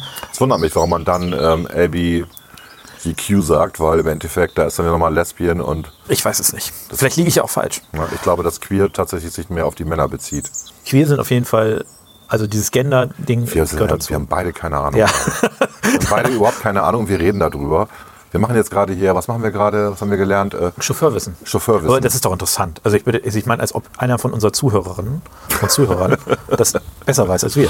ja, also da wissen wir einfach zu wenig drüber. Und äh, um das nochmal zu erklären, wir haben uns vorher darüber unterhalten, Chauffeurwissen, das ist sozusagen das Wissen, das man sich aneignet durch Zuhören, nicht durch Nachlesen und durch Bilden in Büchern, sondern einfach durch Zuhören. Und das, äh, die Theorie halt, dass der Chauffeur in einem Unternehmen mehr über das Unternehmen weiß als alle anderen, weil er halt die Gespräche, die ihm hinten laufen, ähm, einfach zuhören muss, Telefonate.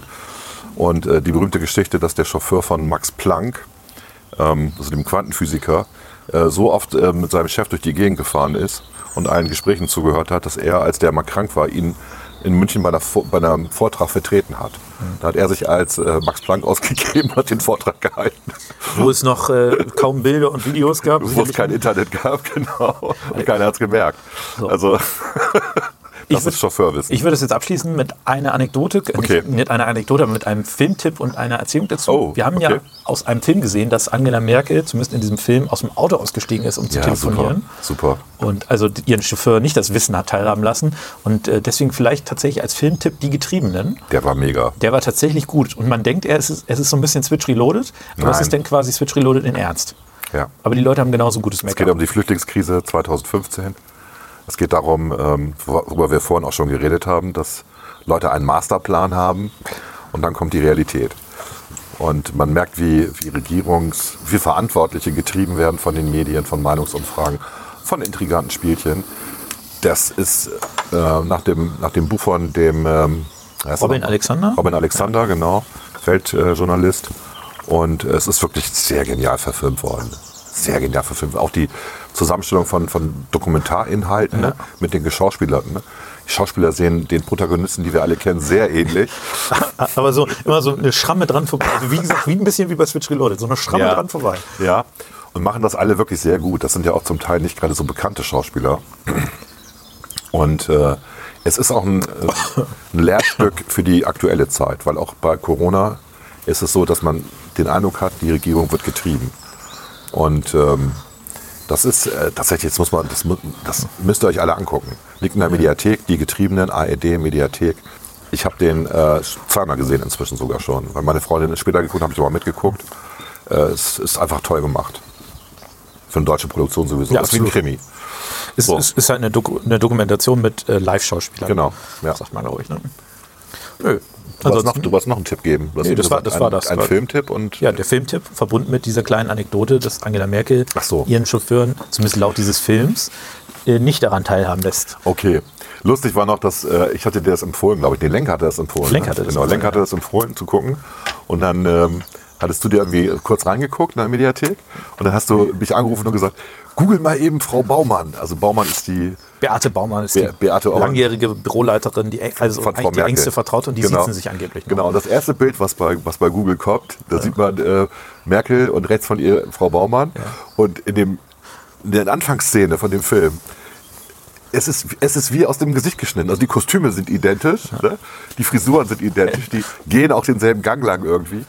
Also es ist schon, du denkst, okay, also die haben sich echt Mühe gegeben mit dem Film. Ja, also äh, sehr. Er wirkt extrem penibel. authentisch. Ja. Ja. Ja. Solche Sachen sind ja immer interessant, gerade wenn es darum geht, was passiert hinter den Kulissen. Ja. Weil vor den Kulissen kriegen wir alles mit, aber was passiert eigentlich dahinter? Und äh, dieser Robin Alexander, der den, das Buch geschrieben hat, hat da ja auch wohl sehr penibel recherchiert und vielen gesprochen. Ja, wobei, ich glaube, die Gespräche, die Frau Merkel mit ihrem Professor Sauer geführt ja, hat, ja, die waren das Einzige, was ein bisschen die skurril war. Kartoffelsuppe und so, das war ein bisschen skurril.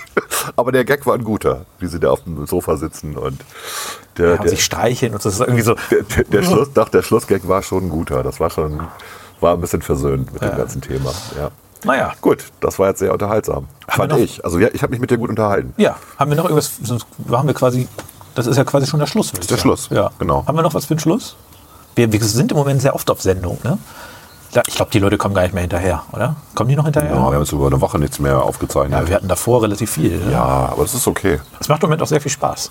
Ja, Weil man, ich glaube, das liegt auch daran, dass man wenig zu, Na, zu ich finde auch hat dieses auf der ne? Terrasse sitzen hier in der Sonne. Ja, ja, das, ist sehr, das ist einfach sehr top. nett. Ne? Ja, und jetzt legt auch keiner mehr, es ist relativ ruhig hier. Traumhaft 18 Grad, blauer Himmel. Ja. Es gibt schön. ein Storchnest. Es gibt ein Storchnetz, was noch nicht bewohnt ist. Äh, sehr frustrierend. Das hat der, der Nachbar mit Mühe angelegt in der, vor, vor zwei Wochen, als er hier am Segen war. Aber der Storch ist noch nicht da. Der Storch ist noch nicht da. Äh, mein Schlusswort wäre, alles wird gut.